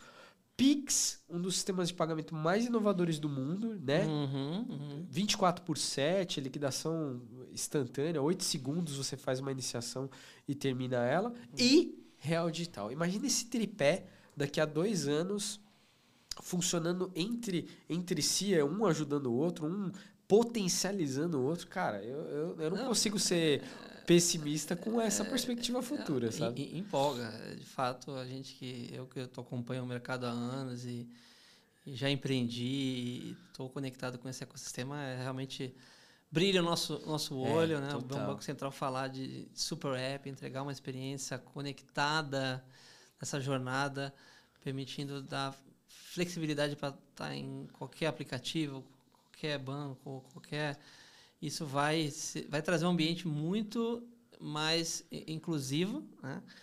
Acho que vai ser um ganha-ganha para todos. Realmente, quando essas três pernas estiverem 100%, Total. difícil vai, vai ser segurar né, o mercado. E é. isso, vai, eu acredito que vai, além de habilitar modelos como o Super App, vai acelerar e vai, vai permitir, vai facilitar muito é, lançar esse modelo, mas também vai dar um, um, um boom para a cripto de maneira segura, pensando também na questão da tokenização. Eu acho que vai trazer novas fontes de receita, financiamento, é, para todo mundo, né? para o consumidor, vai ser bom para a instituição financeira. Vejo um futuro brilhante à, à frente aí, né? É, e referência internacional. Né? O próprio é interessante notar que o, o próprio BIS, né? o. Bank, Bank of, o famoso Banco Central dos Bancos Centrais, uhum. fazendo referência para a nossa arquitetura do real digital no relatório anual. E que coisa incrível, né? Sim. Colocando o nosso modelo ali de RLN brasileira já como referência mundial. Isso realmente é, brilha nosso olho. Sem dúvida, acho que só vai fazer com que a gente continue, como sempre já estamos inovando aí há década, há mais de 20 anos inovando, Sim. Sim. a gente vai continuar sair, é, na frente aí do mercado, com certeza, sendo referência, né? Com certeza, com certeza. É, muito bem, Davi. Então, vamos lá queria voltar só um pouquinho para um tema que é um pouco mais técnico, mas eu acho que também é, uhum. é, é um tema necessário, assim, porque ele gera muita dúvida, muita pergunta e tudo mais, né? Tem até um esforço hoje de várias pessoas tentando é, desmistificar isso, trazer para uma linguagem mais fácil. É, e acho que aqui o nosso papel também é esse, né? Eu quero que você que está aí assistindo entenda também isso, que é o seguinte. A gente sabe que tudo isso vai acontecer em camadas. Uhum. Você vai ter uma camada ali de blockchain, uma camada de aplicação, uma camada de sistemas bancários conectados a essas aplicações. Você conseguiria é, dar para a gente uma imagem mental, assim, explicar isso em grandes termos para quem está chegando nesse tema agora? O, o, de quantas camadas a gente está falando, né? Não precisa ser exato nesse número, mas Uhum. as principais, assim, Sim. e o papel delas, e por que, que essas camadas existem, como que isso vai... Seria mais fácil de desenhar, né? Mas assim, Claro. falando, como que a gente explicaria esse tema, sabe? Não, perfeito. Um- uma ótima pergunta. Eu falei que o nível de, de dificuldade estaria pior, aumentando, né? né? Tá ficando pior. Não, perfeito. Mas é, esse ponto eu conheço bem, porque nós da Microsoft desenvolvemos um modelo de arquitetura, né, que inclusive foi apresentado no workshop de tokenização agora é, em maio de 2023. Né, realmente foi nosso projeto foi nosso estudo, né, nossa, arquitetura foi escolhida pelo Banco Central para apresentar como né, e acabou e isso trouxe obviamente é, um, um excelente reconhecimento, né, essa validação do Banco Central como uma uma arquitetura a ser mirada, a ser alcançada, acho que isso é, foi de, de extremo valor.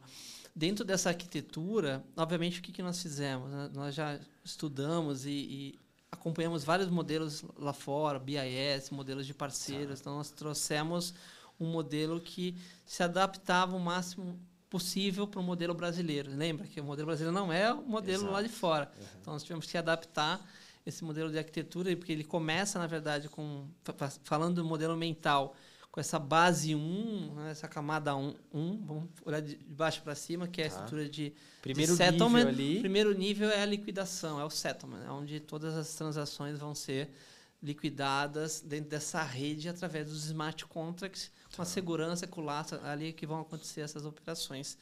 Existe uma segunda camada ali que nós chamamos de, de interoperabilidade, que ela realmente vai permitir esse grande salto da plataforma para diferentes tipos de casos de uso, né? inclusive pensando na interoperabilidade entre as instituições e, no futuro, com a interoperabilidade com DeFi, com outros protocolos. Ela, ela vai trazer é, é, interoperabilidade de segurança e vai trazer robustez para novos casos de uso. Né? Tem uma camada que nós cham chamamos de ledger, né? que ela Ah, vai legal. dar autonomia para as instituições financeiras fazerem, orquestrarem esse processo, quase uma camada de orquestração ali, de eh, eh, eh, orquestrar esse processo de PVP, DVP com segurança, né? garantindo que a continuidade do acesso transacional para os usuários na ponta. Né? Então, mesmo que determinados tipos de operação eu posso controlar ali, mesmo que minha estrutura liquidação seja fora. Então, isso vai dar robustez, velocidade transacional.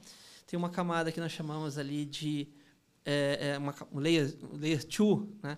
que é uma camada de negócio, porque é ela que vai permitir a aplicações ali, é isso, né? com as aplicações de negócio, a interoperabilidade com Pix, com Open Finance, né? orquestrar todo, é, é, é, criar esse, essa agregação de dados, né? toda essa inteligência para extrair o máximo desses três pilares que eu comentei, né? do Open Finance, do Pix, trabalhando de forma coordenada. Né?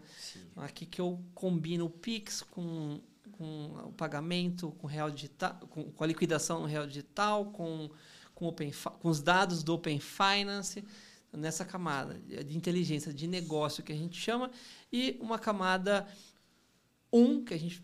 Aí tem sempre. um- al- al- alguns separam né, em camada de.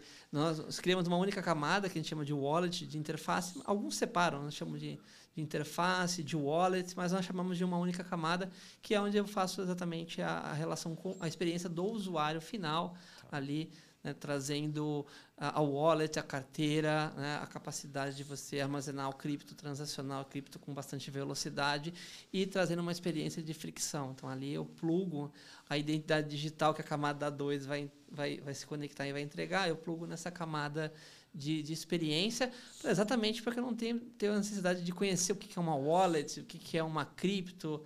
Né? Tenho que- então, traz simplicidade para uma experiência sem fricção para o usuário final. Basicamente, essas são Não, essas perfeito. camadas. Mu- Muito bom, muito bom. Uhum. Quer dizer, a gente está aí. É, é, é um sanduíche, né? A gente vai ter vários tipos de tecnologia interagindo entre si, Uhum. sempre da mais básica, Uhum. que vai estar ali dentro do ambiente Bacen, Sim. Para a mais elevada, digamos assim, ó, superior, Uhum. que é a camada que está em, em contato direto com o usuário dentro da sua instituição financeira e tudo mais. Isso. E você, você acha que. A gente falou um pouco sobre isso, mas eh, eu queria realmente pegar a sua percepção, que é. Você acha que o, a gente vai caminhar para uma experiência onde o usuário final ele mantém o mesmo tipo de experiência que ele tem hoje com a instituição financeira? Ou você acha que vai eh, mudar um pouco em relação a, por exemplo, guardar uma chave privada, esse tipo de coisa? Porque eu confesso para você que eu imagino algo muito parecido com minha conta bancária. Uhum. Eu, como o exemplo que você estava dando aqui de eu tenho 200 reais na minha conta, transformo 100 em real tokenizado, uso aquilo dentro do meu aplicativo do, do meu banco, Uhum. sem necessariamente me preocupar com ah, guardar uma seed phrase, 24 palavras, Uhum. guardar uma chave privada, porque embora essas coisas sejam importantes para autocustódia, Sim. para minha mãe que está lá em casa e que quer fazer uma compra, Uhum. é, alugar um imóvel tokenizado, qualquer coisa do gênero, é, é uma barreira, uma fricção absurda, né? Ela não Sim. quer passar por essa experiência, ela quer um negócio muito mais é, rápido ali, né? Exato. Conhecido, né? Um, É. um processo muito mais, mais conhecido. Exato. Não vai ser trocar o papel, a anotação no papelzinho por um, um token Não. dispositivo de device que vai Não, resolver. não. Ou é- um- comprar uma vai resolver. todo mundo vai ter que comprar uma hard wallet. Uma hard é, wallet ferrou, ali, né? Um devicezinho. É, não, não, ferrou. Não é, não é um cold wallet. Não, não vai ser nesse caso. Acho que você, bem, você explicou muito bem. É a simplicidade, né? a, a experiência. Acho que esse modelo... Primeiro que esse, todo esse modelo que nós conversamos agora de arquitetura visa, primeiro, facilitar esse processo, entregar essa experiência, facilitar essa, essa, essa transparência. Segundo ponto, é, é todas, nós temos uma série de tecnologias que, obviamente, vão ser acopladas, segurança. né? No, no limiar, nós podemos integrar experiências de, de voz, por exemplo. Usar uma voz, Ah. posso usar minha voz. E na Microsoft nós temos tecnologia onde eu posso, por exemplo, e além da, da transação de face ou digital. Né? Então, você deve acompanhar a evolução Claro, claro. da, da, da segurança no- no- quando eu faço transações em conta, onde eu tenho faço uma transação com biometria, né? tiro minha voz, faço um face, Prova de vida ali. faço a prova de vida ali, né? tiro, identifico, movo meu rosto para um lado para o outro. Só que eu posso ir além, eu posso usar minha voz como uma transformar ela numa espécie de fingerprint, que a gente chama, né? uhum.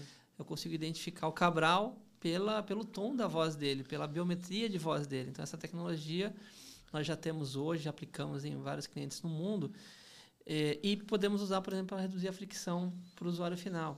né? Então, a voz é, um- é uma maneira de, de reduzir. As tecnologias de segurança reduzindo a fricção, de novo, não dá mais para usar senha. Exato. é. Então, no- no- né? Já era. já era, já foi, Já era. pa- passado, né? Como eu Passado. disse. É. Então, todo esse processo, né?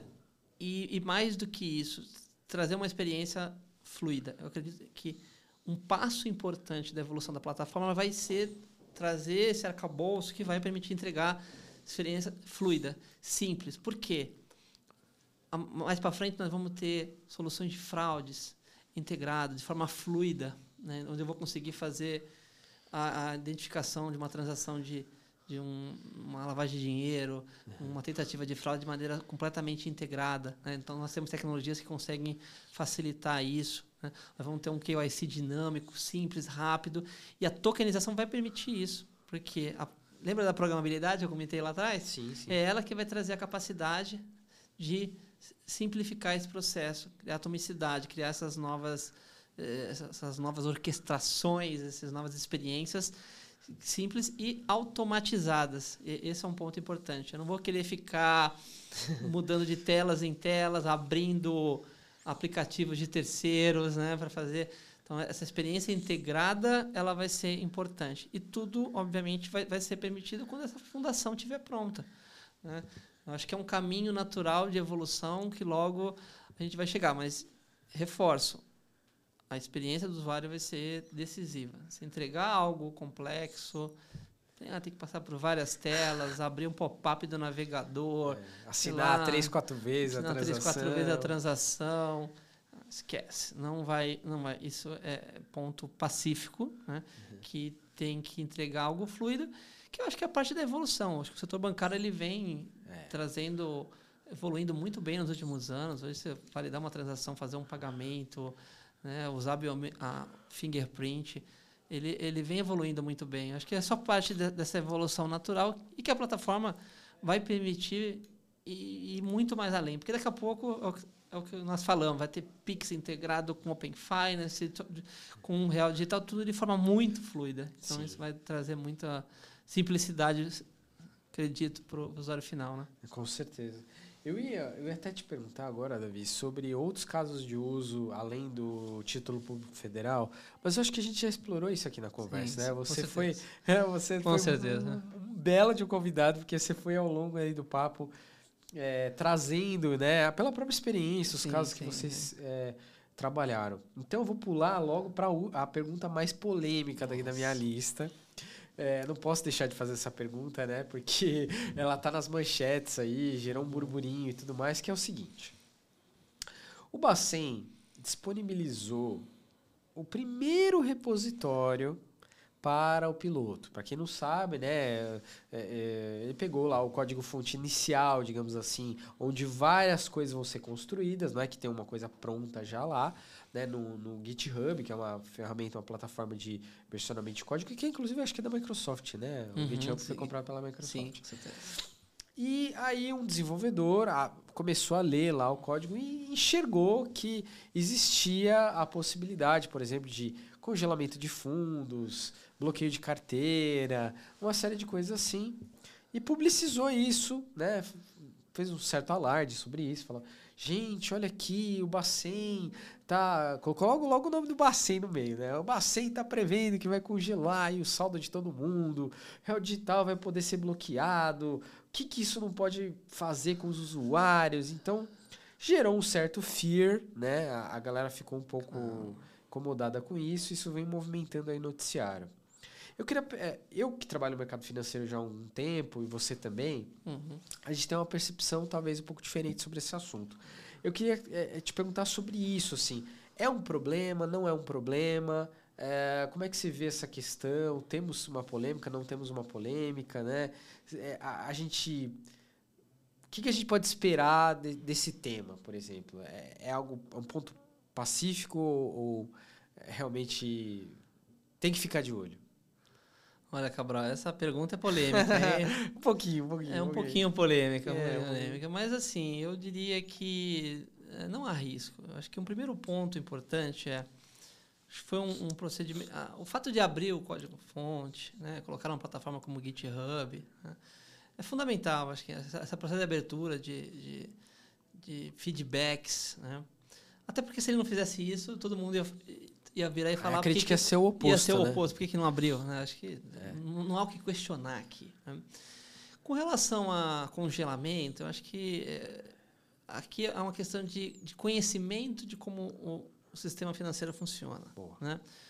O Banco Central, como agente que supervisiona o mercado, né? É, ele tem que é, garantir a, a, a, a boa continuidade do sistema financeiro, obviamente, né? Então, Sim. fatores que possam, ah, digamos, correr corrida de mercado, né? Se um banco está quebrando, ele precisa, obviamente, controlar as reservas, né? Fazer se, de tal maneira que garantir, evitar riscos sistêmicos, né? Então, mas isso é uma relação banco central com, com as instituições, com a instituição financeira e nunca com a população. Esse é o primeiro ponto, né? É, tem que garantir essa integridade. Então, são processos que, na verdade, já acontecem hoje. Então, não é nada de novo. Né? Então, o, o processo ele imita toda a, a, a, os processos regulatórios né, de, de compliance que o Banco Central, que as instituições já têm com a, a instituição é, Banco Central do Brasil, obviamente, garantindo essa é, sustentabilidade do modelo. O que, o que chega na mão do consumidor, na verdade, é o real tokenizado, que é, na verdade, emitido pelo banco e não pelo Banco Central. Então, quem tem esse controle, né, quem teria, digamos assim, esse poder de congelar ali, né, obviamente, é a instituição financeira. Né. Só que, de novo, tudo que está lá é o que reflete o sistema financeiro nacional. É, hoje, por exemplo, se eu sou, é, se eu tenho uma, uma decisão judicial, né, que por algum motivo, sei lá, um família que não pago né, minha pensão alimentícia, né, estou lá 12 meses atrasado, vou lá, chega uma e através do Bacen Jude eu, né, o, chega uma ordem judicial, o banco tem que controlar o banco, o banco e aí não tem nada a ver com o banco central, tem que é, fazer a, a, a, o bloqueio ali, ali do sal. Então tudo que está ali é controle, é similaridade com os processos atuais para garantir compatibilidade. Não é, de novo, aqui o Real Digital não vem para transformar o setor. Né? Então, a então, forma como o setor funciona. É, né? E de forma alguma o Banco Central vai ter poder de congelar o ativo na mão do consumidor. Porque, de novo, é, o que chega não é não vai ser o esse CBDC, não né? é o real digital. Se fosse o real digital, mas não, não é o real digital. É, a gente poderia avaliar, mas não é o caso, de forma alguma. Então, risco zero, super transparente, controle, instituições financeiras mantêm o controle, né? Banco Central mantém o controle sobre o sistema financeiro, sobre, elimina risco, elimina riscos sistêmicos. Do, do outro lado, as instituições financeiras mantêm o controle sobre a população de maneira super positiva, super aderente. Então, assim, não, acho que não é muito mais uma questão de falta de conhecimento de uma botaria que que não leva, não, não, não chega em lugar nenhum. Mas, mas acho que tem um lado válido também, que é, de novo, garantir essa transparência, entendimento. Acho que só reforça, isso aqui só reforça que, que realmente estamos indo no, no caminho correto com relação à implementação. Perfeito. Eu também eu acredito nisso. Assim. Uhum. É, eu, eu gosto sempre de lembrar. O Brasil teve vários momentos econômicos bem complicados né, na sua uhum, história. Uhum. Eu, é, tem até um livro que foi lançado recentemente do Gustavo Franco, A Moeda e a Lei, que ele conta 80 anos de história monetária no Brasil. Foram oito padrões monetários diferentes, desde o mil réis até o real, ali em 94. E, e no meio desse caminho aconteceram né, fatos uhum. que levaram o Bacen a liquidar instituições financeiras, uhum. principalmente nos anos 90, ali, final uhum. da período de hiperinflação e uhum. início do plano real, onde algumas instituições operavam assim na margem do risco total e depois que a economia estabilizou, Sim. Um monte de banco quebrou e teve que ser liquidado, né? Foi muito difícil naquele momento para o Bacen é, conseguir uh, alcançar ativos que muitas vezes não eram tão rastreáveis quanto são hoje. E quanto serão com moedas digitais, por exemplo. Então, uhum. acho que depois daquele momento vieram uma série de controles uhum.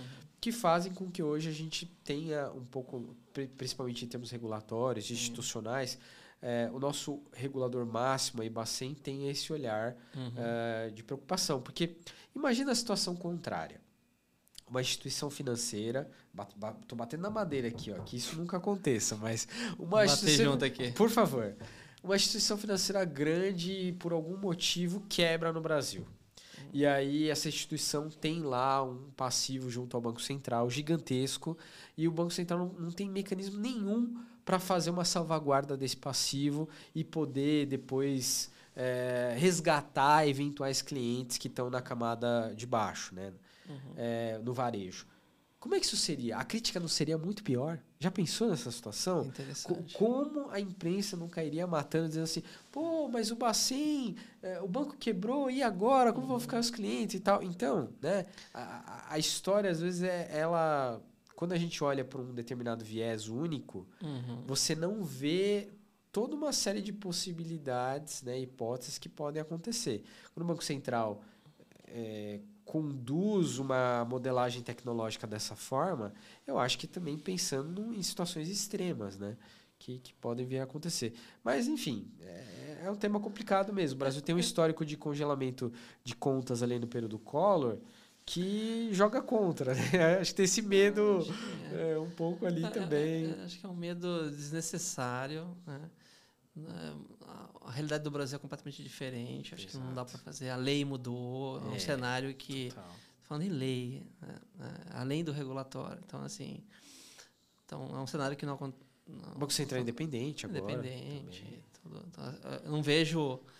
É, nossos processos, né, compliance, políticas, né, tudo é, tem todo um sistema hoje que, que evita qualquer o risco disso acontecer de um grande banco Exato. quebrar é, é, não, não, existe então assim tem toda uma estrutura que que é, prepara o sistema para isso agora a gente tem que lembrar que é um piloto exato né? É um fora isso né? não exato uhum. É, o que está Ali nós estamos construindo de maneira colaborativamente com o ecossistema, com as instituições, com os participantes, ouvindo do mercado. Acho que isso é fundamental, não, não é final ainda. Não, final.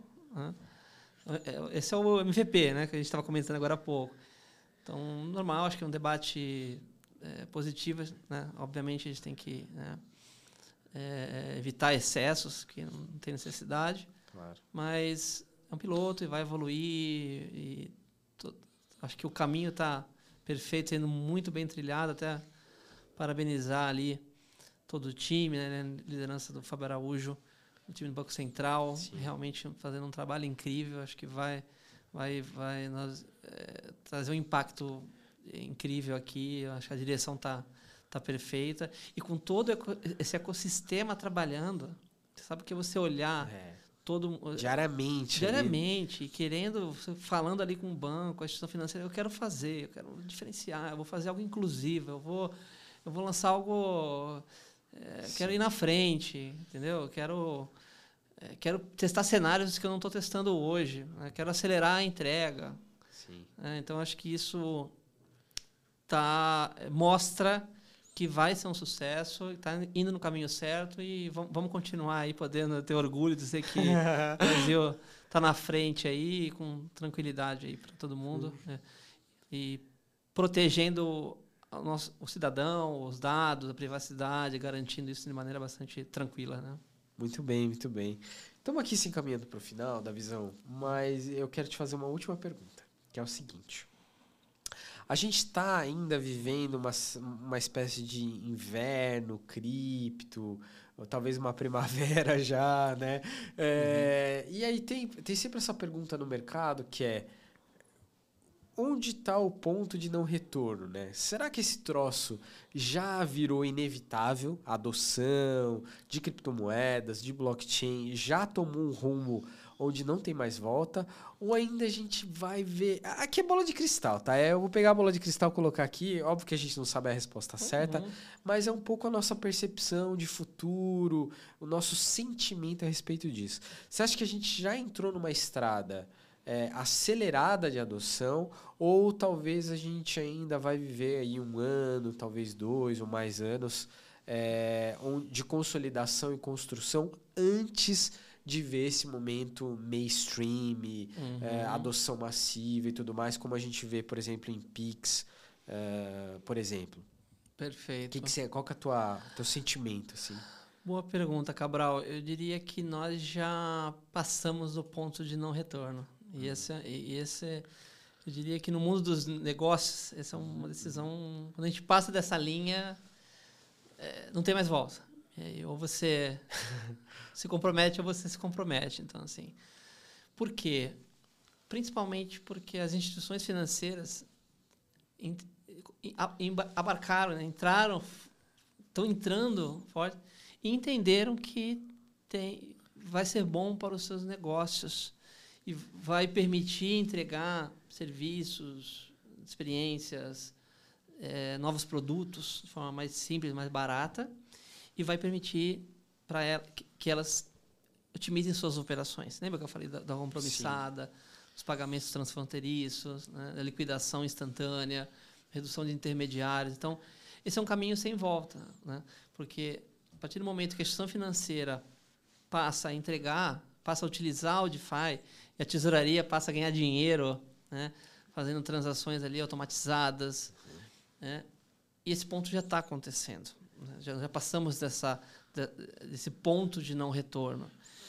E, atrelado a isso, tem o fato de que as instituições financeiras trazem o quê? Segurança, porque elas têm processos, elas têm compliance. Grande parte do, do inverno cripto foi exatamente porque instituições entravam, operavam, não tinham todos os processos de identificação do cliente, segurança, lavagem, prevenção da lavagem de dinheiro, E, obviamente, você né, uma, uma, ação errada ali, terrorista, né, um ataque numa bridge e perdia bilhões e Sim. a moeda passa a valer, o cripto passa a valer, valer, valer zero. Né? Uhum. Alguém entrou na conta e passou a emitir token, a moeda passa a valer zero. Então, com o advento das instituições financeiras entregando novos produtos financeiros aí, já pensando no DeFi, inclusive, né, aplicado uhum. as operações ali de tesouraria, de automação, é, acaba que você é, eu, eu, vejo realmente como um, um caminho sem volta, né? porque são novas oportunidades, novas receitas. Agora passa a, a, entrar na eficiência. Quando eu falo em eficiência bancária, eu falo em algo que traz a gana de, de, de investimento, de oportunidade. Né? E, os, e, o mercado é, é, tá avançando forte. Né? Vê agora a questão, né? o, anúncio lá do, no Nubank com a Fireblocks, Também, né? expandindo semana passada cripto, agora acabou é, de acontecer acabou de uhum. acontecer então assim o mercado todo está tá ampliando né, esse esse leque né? leque de, de produtos de, de cripto né, internacional é, e eu diria que é, isso, agora isso somado com um real digital ah, é, só vai realmente fazer o próprio real digital, né? Acho que nós já nós já passamos do ponto de, de não retorno. Então, e, esses vai, dois você pontos... então não vai engavetar o projeto agora, né? Não, não. agora vai para frente, facto, não tem mais volta. É, é um caminho de, de, de, mão única. Então, Sim. esses dois pontos de não retorno somados vão de fato só ampliar, né? É, entregar no, novas formas, novos produtos, novos serviços, vão, vão de fato é, trazer um sistema financeiro mais inovador, mais inclusivo, mais democrático. Então, não sei se eu respondi essa pergunta. Sim, não, acho que mas sim. Eu acho a visão que também é positiva como é, a minha. Está é, tá bem positiva. Estou muito empolgado com é. todo esse movimento. É mais uma questão de... Assim, me, o meu único ponto aqui é pegar a tua percepção também de timing. Se a gente vai ver aí mais um ano de muita construção é, e depois uma, após esse ano um ano de mais uhum. adoção ou se aí, ou talvez isso demore um pouco mais para acontecer, né? Uhum. Qual, qual que é esse momento? É, é difícil fazer preço para isso, né? É, mas é assim, difícil, é difícil e uh, eu não, comentei, eu não comentei agora, mas já comentei antes. O, o, avanço da tokenização, dessa economia tokenizada, é algo que também já já passou do, do ponto de não retorno. Então, e, e os pilotos estão começando. o caso de uso aplicado já está sendo utilizado. Então, já estou tokenizando grão, já estou tokenizando Sim. ativo. É, então, a CVM está avançando muito no, no, no debate, na, na, na, definição do que é ativo renda fixa, do que é um ativo imobiliário, o que não é, o que pode ser tokenizado, e tem que passar para a população dela, o que, que não pode. Então, Sim. tudo isso tem evoluído muito bem. Então, eu acho que esse avanço da tokenização vai, obviamente, impulsionar o mercado, porque são casos aplicados. É receita, é tokenizar um recebível, é, tra é trazer soluções ali para fundos de investimento, FDICs, securitizadoras, é, empresas de factoring, usando tokens como facilitando a operação, reduzindo, simplificando processos. Né? Sim. As, pessoas, as, pessoas, me perguntam, poxa, mas, dá, mas isso dá, dá para fazer, mas já funciona desse jeito. Dá, dá tudo dá para fazer, né? mas leva tempo, leva é. tem 200 é, 10 intermediários, né? Fazer uma escrituração de um ativo, é, todo o processo. Então, leva tempo, tem muito papel, tarefa intermediário, as, é, tarefas manuais. Então, a partir do momento que eu automatizo, e aí, o lastro da moeda digital, né? essa, essa plataforma de negociação, ela simplifica muito, ela reduz esses passos Sim. do processo é, sem dúvida vai, vai trazer bastante resultado. Então, o benefício já está setado pelo mercado. Já tá, então, agora é, é só avançar. Agora a gente vai dosar só a velocidade. Né? Tá, Diria que nós estamos já com um ritmo mais, mais interessante, acelerado. já uhum. acelerado.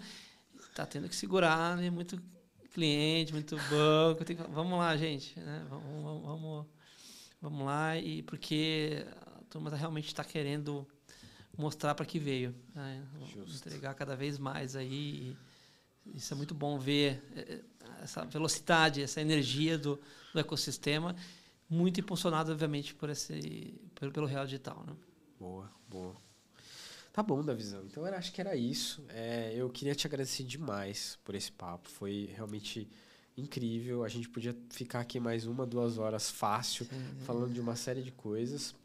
É, agora, como palavra final, eu queria deixar o espaço para você dizer para as pessoas como a gente encontra o Davi Cunha, né? Seus, suas redes. A gente vai colocar a descrição aqui no, no no episódio, ah. mas também deixar esse espacinho para tuas palavras finais. Quem, quem se interessar pelo trabalho que você tem desenvolvido, quiser falar contigo, te convidar para eventos e tudo mais, como, como fazer isso? Não, perfeito, Cabral.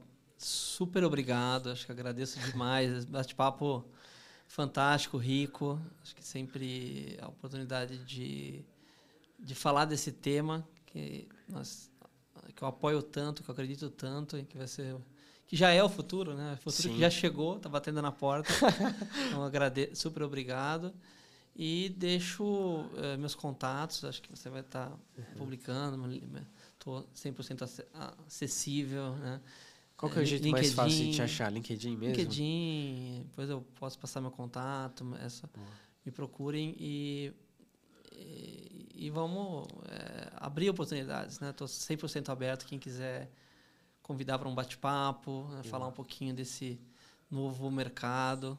Tá? Então, evento, estamos juntos aqui realmente para acelerar e, e, acho que o futuro já está aí, né? É, o Real Digital vai fazer realmente, vai mudar a cara ainda mais desse setor financeiro e, e agradeço e super obrigado e parabéns pelo trazer esse debate riquíssimo Acho que é um trabalho super importante também, que trazer esse debate, é, é, trazer para um público maior, pessoas, né?